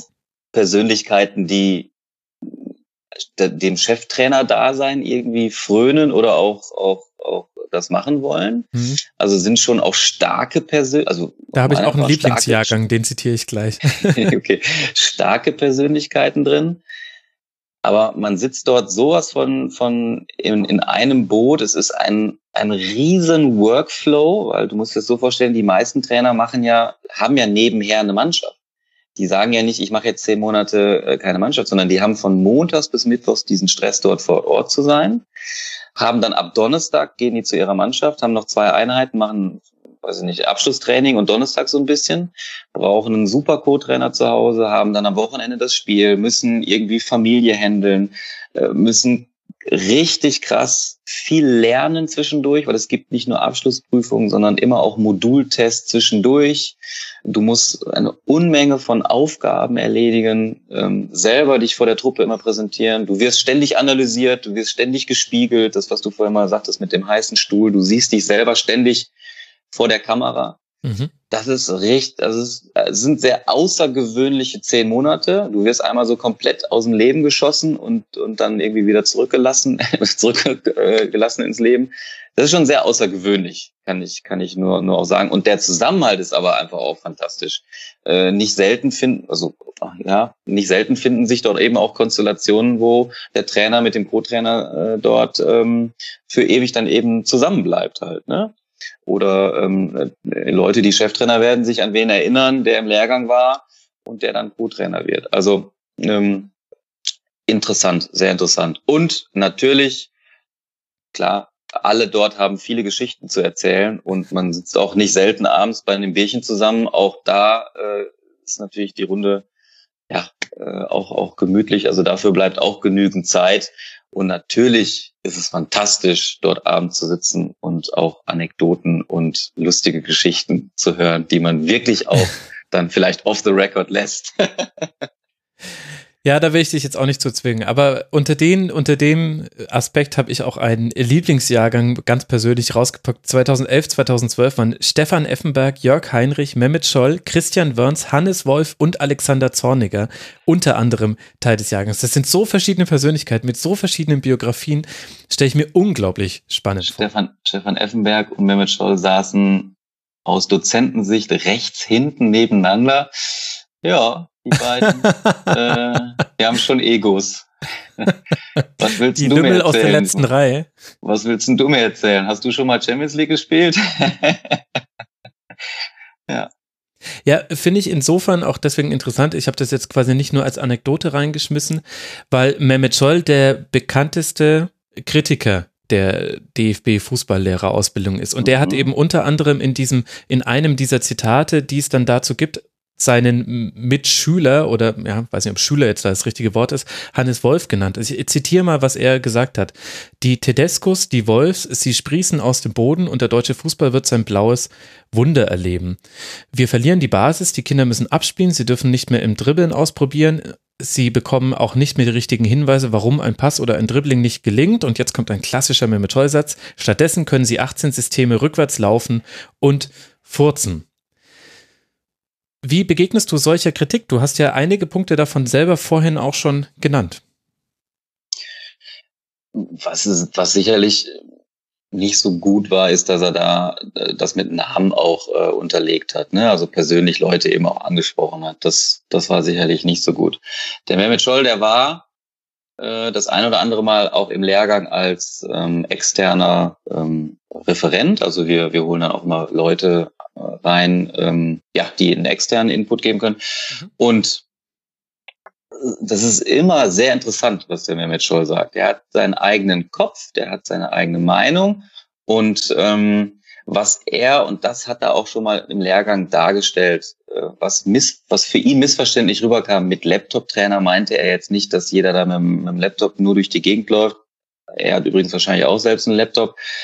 Ähm, er meinte, dass so diese ihm fehlt so ein bisschen die, die Erfahrung, ja, ähm, Spieler, die das selbst mal erlebt, äh, erlebt haben, ähm, dass die ein Stück weit auf der Strecke bleiben. Wo sind denn die Altinternationalen? Von denen macht ja auch keiner mehr. Thorsten Frings ist jetzt nochmal so der Letzte, der wirklich richtig viele Länderspiele hatte und, und den Fußballlehrer gemacht hat. Ähm, da, da kommen ja nicht mehr viele, die das machen. Das war so ein Stück weit das, was er meinte. Und er meinte jetzt weniger, dass die Jungs nur am Laptop sitzen, sondern er meinte, dass sie ständig nur in diesen Systemen denken, ständig nur Informationen denken und der Mensch dabei ein Stück weit auf der Strecke bleibt. Er spricht immer so von Spielertypen, die du unterschiedlich handeln musst, aber das machen, das machen die auch alle. Also, dass er als Spieler ein Freigeist war, sagt er immer, und er musste anders gehandelt werden als jetzt weiß ich nicht, ein, ein anderer Spieler an seiner Seite. Äh, ich glaube, das war so sein Punkt, den er damit meinte, aber hat das irgendwie nie so richtig dann nochmal richtig und klargestellt. Aber äh, grundsätzlich ist es ja schon interessant, dass, dass wir da eine, nennen wir es jetzt einfach mal Fehlentwicklung, egal wie dramatisch oder undramatisch dann das tatsächlich ist, dass es weniger Eins gegen Eins Situationen gibt im deutschen Fußball. Wie kann man denn in Zukunft vielleicht verhindern, dass man durch eine eigene Schwerpunktsetzung einen Bereich so offen lässt. Wir hatten das ja auch schon mit anderen Themen. Also wir hatten auch schon mal die, die Mittelstürmerdebatte würde ich immer noch als nicht abgeschlossen bewerten. Also Deutschland hat immer sehr, sehr gute Torhüter. Aber beim Mittelstürmer weiß man im deutschen Fußball eigentlich nicht so wirklich, was man da jetzt gerne hätte. Außenverteidiger waren auch ganz häufig ein Thema. Es gab mal eine Zeit, in der Sechser äh, ganz, ganz gefragt mhm. waren im deutschen Fußball. Äh, lässt sich das denn irgendwie verhindern, dass man, dass man nie alles hat in seiner Ausbildung, sondern durch die eigene Schwerpunktsetzung auch Dinge fast ausschließt oder so ein bisschen links liegen lässt? Hm, also ich glaube, was nach der Ausbildung oder was ich hoffe, was wir gehofft haben, dass die Trainer auch mitbekommen, dass es damit bei weitem nicht abgeschlossen ist. Also ich habe jetzt Fußballlehrer und habe die Weisheit mit Löffeln gefressen, das, so ist es ja nicht, sondern dass du selber auch immer wachsam bist für Entwicklungen. Und ich glaube, die richtig guten Trainer, die offen sind für vieles, also Thomas Tuchel ist dafür bekannt, dass er auch über den Tellerrand schaut, ähm, auch der Julian, die treffen sich mit Trainern aus anderen Sportarten, Basketball, ähm, Hockey, um einfach anderen Input zu bekommen beobachten ganz aufmerksam nicht nur den deutschen, sondern auch den internationalen Fußball, ähm, tauschen sich aus mit anderen Trainern. Ich glaube, das ist etwas, was wir versuchen zu vermitteln. Du musst selber offen bleiben und dann für dich weiter an dem, an deiner Philosophie arbeiten und auch dir nicht zu schade sein, das vielleicht mal anzupassen, zu ändern, über den Haufen zu schmeißen und neu entwickeln. Also mh, ja, das jetzt an der obersten Spitze. Ähm, Schwerpunkte musst du halt setzen im unteren Bereich, wo die, mhm. wo die Trainer wieder, wieder in den, in die Vereine gehen und wenn da irgendwas fehlt, jetzt wenn wir von Basics sprechen, die, der erste Ballkontakt, äh, das Aufdrehen, direkt offensiv zu stehen, technische Dinge. Wenn man merkt, dass sie da verloren gehen, dann muss man da Schwerpunkte setzen, ohne andere zu vernachlässigen. Aber je tiefer ich gehe in, in, in der Leistungsklasse, desto weniger Zeit habe ich ja auch für Training. Ja, wenn ich dann nur zweimal die Woche trainiere oder dreimal, habe ich andere, habe ich ja ganz viel weniger Möglichkeiten, als wenn ich wie ein Profitrainer äh, einen Tag frei habe und sonst jeden Tag auf dem Platz stehe. Das ist ja auch ein Unterschied. Tobi, wie siehst du denn das, was Mehmet Scholl da gesagt hat und die Entwicklung im deutschen Fußball eben generell? Mm, ja, das von Mehmet Scholl fand ich sehr populistisch und da äh, bin ich kein riesiger Fan von Populismus, weil ähm, ich glaube nicht, ich glaube nicht mehr, dass diese Idee, dass jemand ein Laptop-Trainer ist, nur weil er keine Vergangenheit als Profi hat, das, das sehe ich nicht so. Ähm, das, das sagst das du doch nur, weil du die Domain laptoptrainer.de hast. Ja, weil ich dir laptoptrainer.de gehört, ja. Ein sehr schlauer ähm, Move übrigens. ähm, nee, deswegen gar nicht so sehr, sondern weil das halt so ein Schubladendenken ist. Ähm, nicht jeder Ex-Profi ist halt ein Praktiker. Also das gibt auch unter Ex-Profis gibt es Theoretiker, die eher theoretisch denken. Gab ja vor einigen Wochen auch diese Aussagen von Mario Götze zum Beispiel, der gesagt hat, äh, Pep Guardiola denke ihm zu ähm, sehr an Schubladen und zu wenig an Menschen was ja dann wieder ähm, dann eigentlich nicht passt, weil Guardiola hat auf dem allerhöchsten Niveau Fußball gespielt. So, ich würde sogar sagen, fast schon höher als Mehmet Scholl. Ähm, mhm. Da sind das solche, solche Generalisierungen finde ich immer schwierig und ich finde es auch immer so schwierig, wenn dann Leute von außerhalb kommen und dann ähm, meinen es besser zu wissen. So, das ist natürlich seltsam gesagt, wenn es von mir kommt, weil ich genau das mache. Ich komme von außen, meines besser zu wissen. Und aber Mehmet Scholl kommt ja von innen zum Beispiel. Er hat ja den. Ja, aber Mehmet Scholl kommt auch nicht ganz von innen. Mehmet Scholl ist jetzt auch nicht so, dass der in den letzten Jahren allzu viel als Trainer gearbeitet hat. Äh, da hat war Experte bei der Sportschau. Der hat eigentlich eher meinen Job gemacht als das, was er kritisiert quasi in der Trainerausbildung. Ja, okay. Das ist sicher ein richtiger Punkt. Es gab ja auch mal diesen Sonderlehrgang für Nationalspieler, Björn. Im Jahr 2000 war das. Da hat man, ja, ich überspitze jetzt, den Fußballlehrer ein paar verdienten Nationalspielern hinterhergeworfen. Also von Andreas Brehme, Guido Buchwald über Bernd Hölzenbein, Jürgen Klinsmann hat da seinen Fußballlehrer gemacht, Pierre Littbarski, Joachim Löw übrigens auch, ganz interessant, Stefan Reuter, Matthias Sammer auch, war da mit dabei. Das wurde sehr kritisiert im Nachhinein. Würdest du ausschließen, dass es sowas in Zukunft nochmal gibt? Also in so einer abgespeckten Form würde ich es ausschließen. Ähm, Ging über Was fünf Monate jetzt, damals, ja. Mm, ja, das würde ich, das würde ich ausschließen. Was es jetzt äh, nochmal gab, war ein, ein Lehrgang von ähm, ehemaligen Profis und Nationalspielern, die haben äh, in einem Sonderlehrgang die A-Lizenz gemacht. Ähm, Patrick Omoljela, äh, Sebastian Kehl, ich glaube Miro Klose war auch dabei. Ähm, aber nicht in einer besonders abgespeckten Form, einfach ähm, in, in, einer, in einer Gruppe unter sich, um, um ja, der Hintergrund war, dass, dass sie sich dort einfach vielleicht mehr öffnen, mehr von ihrem Input auch äh, von, von ihrem von ihrer Erfahrung preisgeben. Ähm, dass es mal einen Sonderlehrgang gibt, will ich gar nicht ausschließen, Fußballlehrer, aber der würde sicherlich auch eine gewisse einen gewissen Umfang dann haben und ähm, nicht einfach so äh, dahergeschenkt sein. Also das, das schließe ich, glaube ich, aus. Mhm. Ich finde diesen Punkt ganz interessant, dass äh, unter anderem Mehmet Scholl, er ist jetzt nicht der Einzige, an ihm machen wir es jetzt immer fest, aber äh, dass häufiger kritisiert wird, es gäbe heutzutage viele Trainer, denen die Erfahrung als Spieler fährt, die ja unbenommen Wert hat. Hast du ja vorhin auch schon angesprochen. Kann das vielleicht sein, Björn, dass das so eine Zwischenphase ist? In meinem Gefühl nach hat sich der Fußball in den letzten zehn Jahren so krass verwissenschaftlich und verändert und der Job eines Trainers so sehr verändert, dass es eine Reihe von ehemaligen Spielern gibt, die vielleicht mit dieser Veränderung nicht klarkommen oder sie vielleicht auch nicht mitgehen möchten. Aber es reift jetzt gerade eine neue Generation an zukünftigen Ex-Spielern an, die das sehr wohl machen. Und dann hast du eben vielleicht einen Christian Kehl, ein Nuri Sahin sagt schon, dass er, dass er sich vielleicht mal im Trainerjob sieht. Miroslav Klose hat jetzt schon ganz viele Stationen genommen, wird jetzt auch beim FC Bayern dann im Nachwuchsbereich tätig sein. Also ist das vielleicht so eine Zwischenphase, dass wir diese Quereinsteiger haben und es wird eine ganz natürliche Entwicklung sein, dass wir wieder mehr Trainer mit Spielererfahrung haben im obersten Bereich. Hm. Das, das kann durchaus sein. Diese Spieler also werden, werden auf jeden Fall, ähm, also haben auf jeden Fall auf ihrem Weg jetzt viel Input mitbekommen durch die Trainer, die sie jetzt eben auch erfahren haben. Also sicherlich, also wenn du Spielerinterviews äh, hörst, da, da wird schon teilweise taktisch auch gesprochen und nicht nur oberflächlich. Ähm, die Spieler haben ein großes taktisches Verständnis. Das ist, das ist die, die eine Seite der Medaille.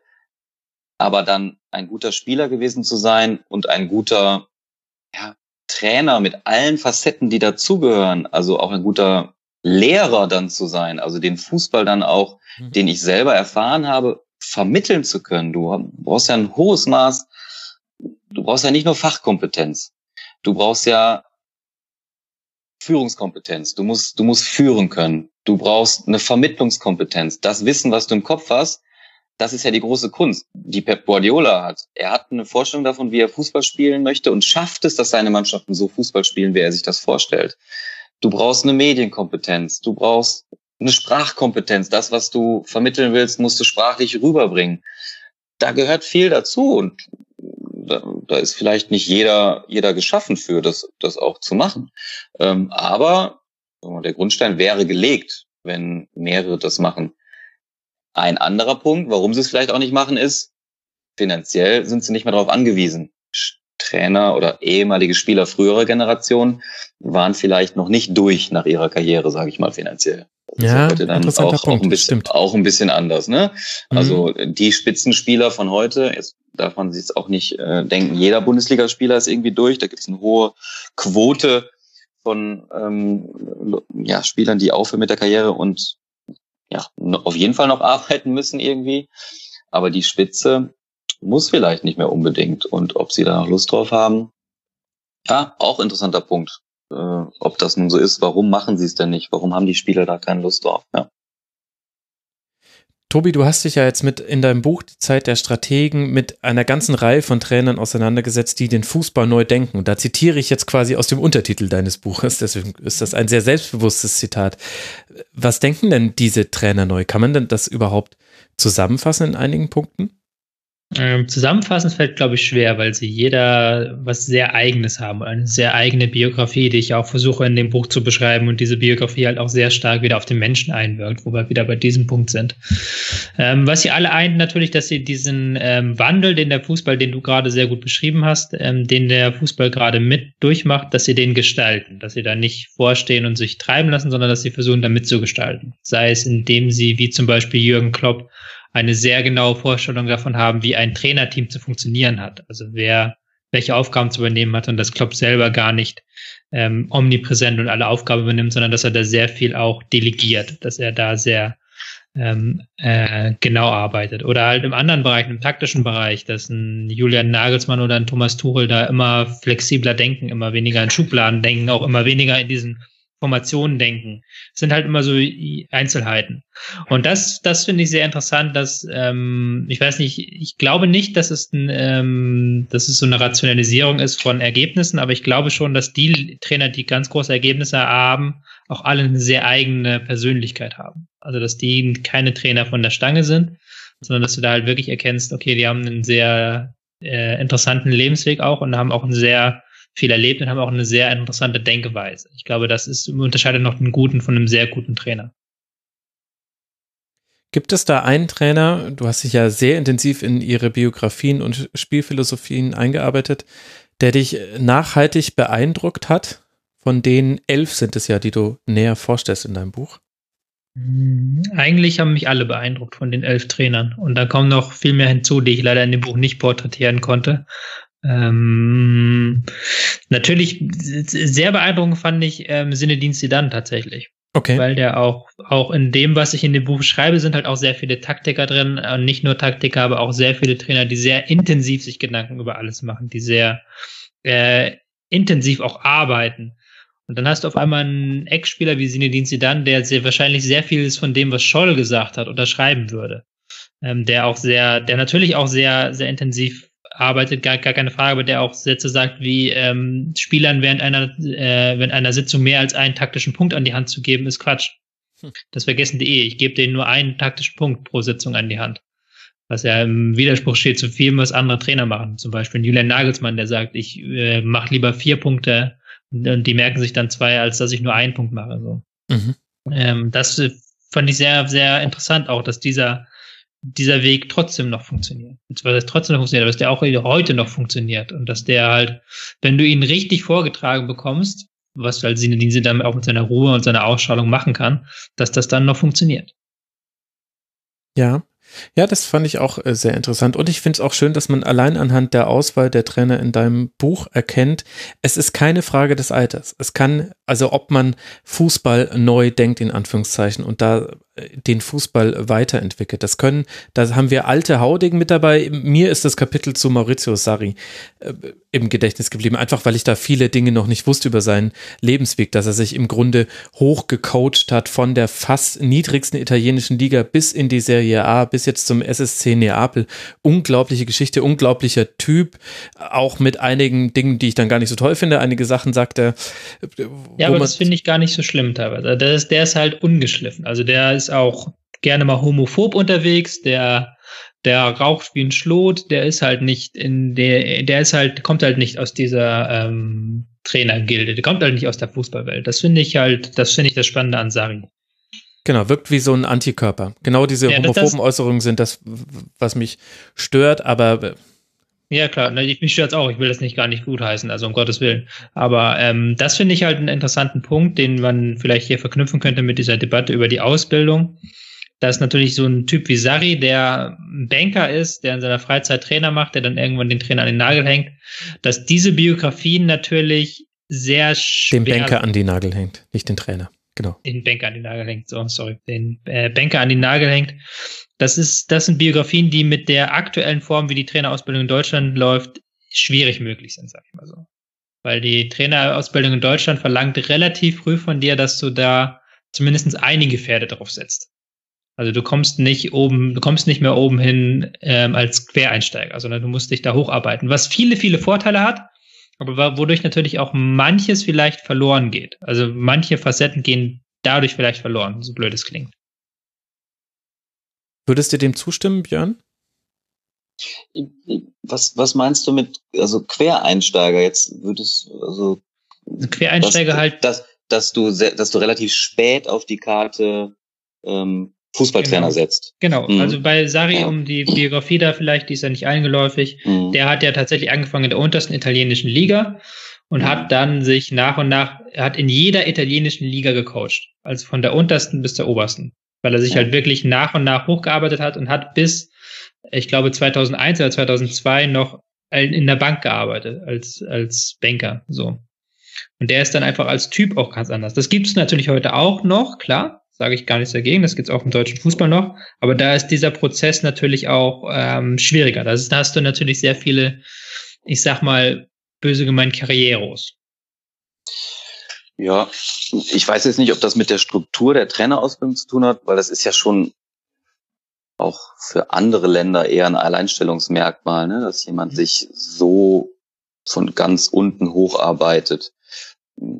Also weiß ich nicht, ob das mit der Struktur der Ausbildung zu tun hat, aber sicherlich ist es äh, eher eine einzigartige Story. Ähm, und in Deutschland gibt's ja, die Ausbildung steht für, für, für hohe Qualität. Also das weiß ich auch von, von anderen Ländern, dass das, das deutsche, dass die deutsche Ausbildung da hoch angesehen wird.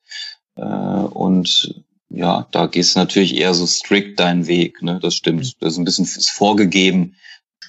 Karriereweg ist nicht vorgegeben, aber der Ausbildungsweg ist, ist so vorgegeben, ja, genau. Du kannst halt nicht unten äh, trainieren äh, oder du kannst halt nur eine gewisse Liga trainieren, wenn du auch die Lizenz dazu hast, ja, ganz klar. Ja, genau. Ja, und auch ähm, du musst halt auch immer, immer in, in Schritten denken. Also du musst Richtig. dann denken, okay, wenn ich dann weiter, äh, wenn ich da weitermachen will, muss ich auf dem und dem Niveau so und so lange trainiert haben.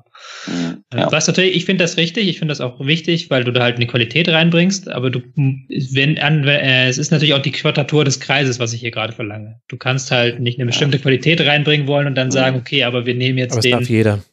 Kreisklasse-Trainer mit in die Fußballlehrerausbildung, ja. so in etwa. Das geht natürlich ja. nicht. Aber es ist natürlich, du entscheidest dich für einen bestimmten Weg und dann hast du dieser bestimmte Weg auch immer Nachteile. Ja.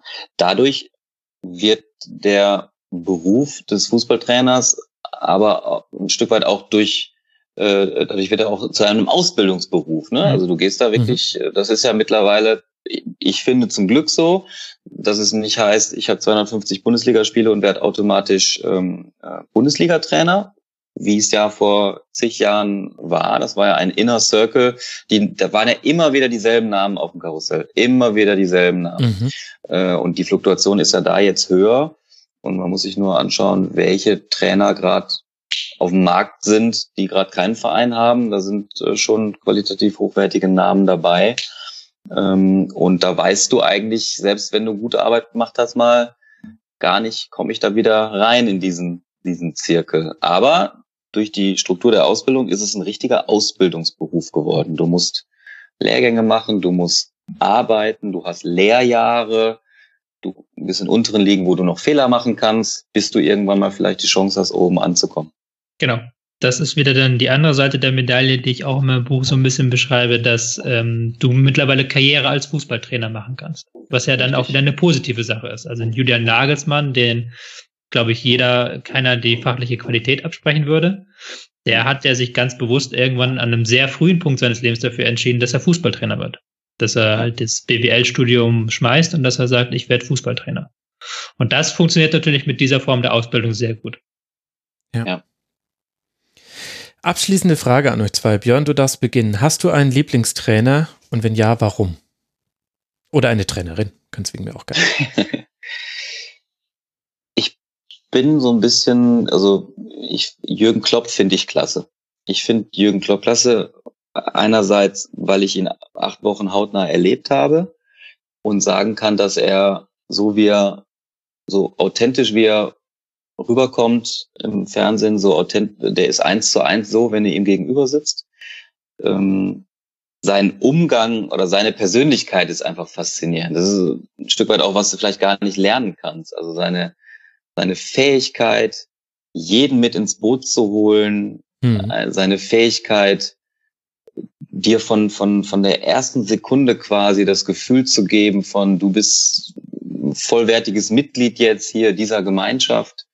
Ähm, das fand ich fantastisch, seine, seine Art, Mannschaften zu führen, seine Emotionalität äh, und den Fußball finde ich natürlich auch interessant, den er, den er spielen lässt. Und ähm, ja, Jürgen Klopp finde ich immer wieder, immer wieder gerne, höre ich mir auch PKs von ihm an. Sehr schlagfertig. Also schon ein klasse Typ. Ja, da bist du nicht ganz alleine. Tobi, hast du einen Lieblingstrainer? Wir wissen ja von dir, dass du keinen Lieblingsverein hast. Gibt es denn einen Trainer? Hm, Liebling ist immer so eine hohe Aussage. Ich überlege jetzt schon die ganze Zeit. Ich werde wahrscheinlich jetzt ähm, sagen, wenn du jetzt aktuelle Trainer meinst, dann würde ich sagen Joachim Löw. Mhm. Was eine, erstmal eine seltsame Wahl klingt, aber ich einfach ist er so ein Trainer, den ich jetzt äh, schon seit zehn Jahren begleite, also mit dem ich auch quasi in diese Fußball sozialisiert wurde. Oh, jetzt ich, bin ich gespannt, wie die Situation von Joachim Löw ist, wenn das hier veröffentlicht wird. Liebe Hörerinnen und Hörer, wir oh, nehmen am Tag ja. vor der WM 2018 auf. Also sollte es in der Vorrunde vorbei gewesen sein. Oh, da habe ich jetzt gar nicht dran gedacht. Ja. Aber ich bleibe bei Joachim Löw, weil ich halt auch interessant finde, wie er sich entwickelt hat. Also, dass er sich immer weiterentwickelt, immer Neues entdeckt, immer wieder neue Wege geht. Äh, nicht stehen bleibt, nicht sich auf seinen eigenen Erfolgen ausruht und weil er auch ruhig geworden ist mit den Jahren. Also das hoffe ich mir für mich selber auch, dass ich mit der Zeit ruhiger werde, so wie er es geworden ist. Du bist ja ähm, auch so als aufbrausender äh, Hansdampf in allen Gassen bekannt. Ja, nee, aber privat schon auch. Ich bin schon, ich nehme mir schon Sachen so persönlich, wo er, die er, glaube ich, nicht mehr persönlich ja, okay. nimmt. Er, glaube ich, vor zehn Jahren auch persönlich genommen hat, die er heute nicht mehr persönlich nimmt. Ähm, und ansonsten Sepp Herberger natürlich. Ähm, der einfach als Figur im deutschen Fußball einmalig ist. Also auch nicht ähm, den rundesten Lebenslauf hat, auch da viele Ecken dabei, gerade in der Nazi-Zeit. Ähm, aber der halt für den Fußball in Deutschland sehr viel getan hat und der auch sehr, der mit seinen, seinen Sätzen, mit seiner Art ähm, den deutschen Fußball nachhaltig geprägt hat. Und das fand ich immer, finde ich immer eine sehr interessante Figur, weil er auch äh, so dieses Theoretische mhm. sehr gut immer verknüpft hat mit dem Praktischen. Also er ist da so ein, so ein, so ein immer den Mittelweg gegangen. Das finde ich jetzt richtig klasse. Wir haben diese Folge begonnen mit Domenico Tedesco, der über Julian Nagelsmann spricht und wir enden mit Sepp Herberger. Und ich finde, einen schöneren Schluss kann es für so eine Folge nicht geben, egal wie lange ich noch mit euch hätte sprechen können. Ich habe eure Zeit schon über, über strapaziert, deswegen ganz, ganz, ganz herzlichen Dank. Zum einen an Björn Müller. Björn, vielen, vielen Dank, dass du dir Zeit genommen hast. Ich hoffe, dass wir uns nochmal wiederhören im Rasenfunk, denn mir hat es großen Spaß bereitet, dir zuzuhören. Vielen Dank dir. Ich danke für die Einladung und hoffe auch, dass wir das vielleicht irgendwie an einer anderen Stelle wiederholen. Sehr, Ach, sehr ja. gerne komme ich sehr gerne drauf zurück. Und außerdem herzlichen Dank an Tobias Escher. Kauft das Buch Die Zeit der Strategen, wie Guardiola, Löw, Mourinho und Co. den Fußball neu denken. Es ist erschienen bei Rowold und wie alles, was äh, Tobi anfasst, sehr empfehlenswert. Danke dir, lieber Tobi. Ja, danke für die Einladung. Immer wieder gerne. Und dann auch euch lieben Dank, liebe Hörerinnen und Hörer, fürs Zuhören, fürs Interesse an diesem Tribünengespräch. Wir freuen uns über Feedback auf allen Social Media Plattformen im Forum. Wir freuen uns, wenn ihr auch andere Tribünengespräche hört, vielleicht mal in die Schlusskonferenzen reinhört. Und dann, ja, sind wir gespannt aufs Feedback. Eine gute Zeit euch allen und bis zum nächsten Mal im Rasenfunk, egal ob im Tribünengespräch, Schlusskonferenz oder Kurzpass. Macht's gut. Ciao.